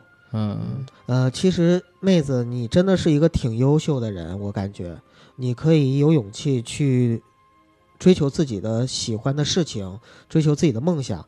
通过你的表述，我感觉你是一个真正的懂得自己想要什么的人。嗯，所以呢，就是在未来的十年里，希望你仍然可以真实的去做自己，去追求你自己喜欢的事情。你的人生已经很美好了，继续加油吧！沉迷泰拳，哇，是不是九哥你害怕你才这么说的？怕揍你？没有，从来没被姑娘揍过。你没被你没认识过，就是玩泰拳的姑娘，关键。好吧，然后我来最后一个故事啊，我这儿的最后一个故事，九哥那还有吗？我还有最后一个，还有一个是吧？那我先来了啊。我这个故事呢，来自听友九五二七，说十年尽量不写成流水账。高考作文巅峰之后，语言组织能力感觉直线下降，可能现在更擅长写 PPT 了。刚好走出大学校门十年，如愿碰到了一些有趣的人，失去过亲人，收获了朋友和爱人，体验过。以为能够走到最后的爱情，但最后也收获了值得相守一生的爱人。大学时候觉得听郭德纲咋这么俗气，现在定场诗倒背如流，只能说出世是事。从我的征途是星辰大海，到把最大的目标定在自己在乎的人都身体健康，方知道这个世界上天才少，庸人多，个人有个人的福。计划不如变化快，虽然自己改变了很多，但庆幸的是还有人同行，还有。除了自己以外的朋友见证我的过去和一步一步走到今天的过程，不至于因为自己是个平凡的人而被忘却。庆幸真实的原则还没被打破，庆幸还有理想存在，而不是每天混日子。这是九五二七说的。嗯，确实你的这个语言组织能力有下降，这这个真的是有啊，能明显的感觉出来。但是呢，相信我，这十年。对你而言的成长很大，你也说了啊，结婚了，有了自己的爱人，体验过了，呃，本以为会奋不顾身的爱情，最后收获的是平静平淡，对吧？有了家庭，有了自己的朋友，这十年是对你未来很大成长的一个怎么讲呢？一个积淀，期待你三十岁之后的爆发，对吧？现在应该是三十二岁左右，离开大学校门十年了嘛？对，期待你这十年的爆发，好吧？积善之家必有余庆，庆余年，庆余年。好，我们最后一个故事来自于 Asian，他说：“作为新世纪蛋蛋后大军的其中一员，作为硬核电台听友的极少数零零后，这是我的一零到一九。一零年的时候，我刚上小学，还是个咿呀学语的稚童，生在西北，长在西北，在西安这片土地，像一棵竹子，随时间流逝拔节而生。竹子随时间流逝流逝。长了六年，玩了六年，在充满不真实的快乐里，倒也学了些东西。奋斗了小半月，就这样稀里糊涂的考上了省里的不错的师范中学。像是最喜欢的女歌手拉娜德瑞的歌，也像是垮掉的一代最经典的零零后少年，谈了一段年少的恋爱。也是在一六年遇见了最好的爱豆拉娜，极度才华横溢的吟游诗人般的歌手，唱着复古流行，爱而不伤的。烙在我的心底，在二十一世纪第二个十年的尾巴里，他试出了新专辑，突破自我的《No Man Fucking Rockwell》，斩获两项格莱美提名。一九年的我中考了，整整一年的艰苦奋斗，并未付诸东流，而是送我进了西安最好的高中，同时也在怀念初中一九届一二班的往事。那些少年青葱的回忆，那些鲜衣怒马的少年，感念那些坚守一线的教研老师们。一九年中考前，我遇见了硬核电台，从切尔诺贝利入坑，到陷入阿甘与九哥的磁性声线与妙语连珠中不可自拔，只用了一个小时。哇哦！（括号硬核电台真的是太棒，小丑那期说的很到位，也超有亮点，爱了。还有一九年的尾巴。在现在的高中里，不由得迷失自我，在巨大的压力下，依然会惴惴不安的心怀希望，期待着二零二零。一手拉着拉纳德瑞，一手抓着硬核电台，把我们的手放在一起啊，向未来亦步亦趋。最后一定是祝硬核越来越棒，谢谢阿甘呀。呃，括号我在几年后看见或者听见这篇的反应，一定是这是哪里来的大傻子？一定是特别的缘分。才能让安娜把我跟拉纳德瑞变成一家人。是从来没有想过会跟这位女歌手产生这样的交集啊！对我从来没想过会有一个人同时牵着我跟拉纳德瑞的手，你知道吗？不知道他的下一步是不是要把我们的手放在一起？嗯，对吧？然后西安的小朋友，西安人的城墙下是西安人的火车。不过这个小朋友写的特别像是一篇高考作文的感觉。嗯，对，挺好的。但是，但是，但是，拉纳德瑞的歌不会有点丧吗？才十几岁的小孩儿，哎，这个越是这个时候，不是越喜欢听这种吗？初中刚毕业不至于吧？我都是我都是都已经到了大概快高中毕业才开始听这种。我操啊！我以为你是从初中开始就听死金了。死金是那时候听，真是那时候听，是吧？但但是跟这不一样啊！死金是愤怒，这个东西是嗯，男生的愤怒，女生的丧，有可能都是一种青春期的忧郁。Tell me why？好吧。然后这应该是所有的听友留言了吧？反正找出来的。嗯，对。如果再有我们没有念到的，也在这儿跟大家说声抱歉吧，也请谅解。但是其实我念到都是规则范围之内的，因为之前说了是十二月三十一号晚上八点前、八点后的，哪怕你是八点零一，其实说实话我都没有收录。嗯。然后再之前的话，我也说过了，因为我没想到大家给的文字都写那么长。对。所以最开始的那几个人，我是先回复了我要收录。所以短的我也念了，但是，啊，当我们人数够多之后，我就再也没回过收，所以我没有回收这个字儿的统一不收录这一块，希望没有收录的朋友可以理解。下一次的话，你们多参与就好了。然后今天节目录的好长，嗓子都快哑了。是我们没有想到，就是跟大家去分享的时候，竟然能够念出这么多的故事来。主要是咱平台现在有点多，以后还是悠着点儿。对，以后悠着点儿。对，行吧。最后总结一下吧，该。总结一下，其实没什么好总结的，就是二零二零年来了，嗯，二零年代年代的第三个十年，然后马上就要开始，或者说已经开始了吧。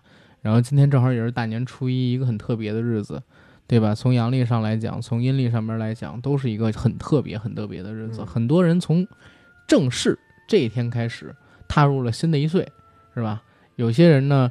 像跟我一样的，会从这个年代里边经历结婚生子，跟我那期音频里边说到一样，跟九哥，呃一样的，可能说八零后会在这个年代里边也会经历过自己人生上面很多的变化吧。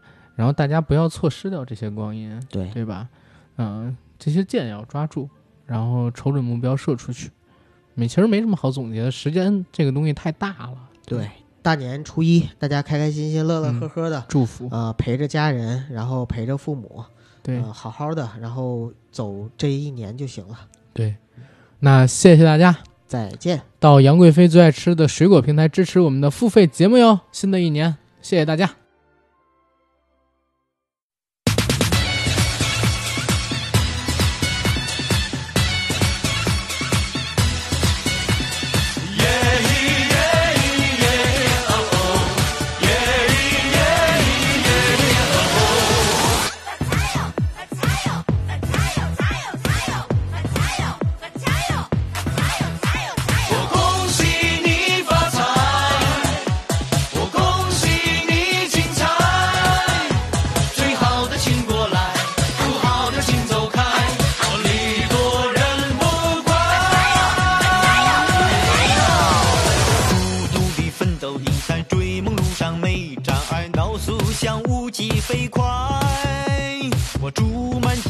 的小孩全都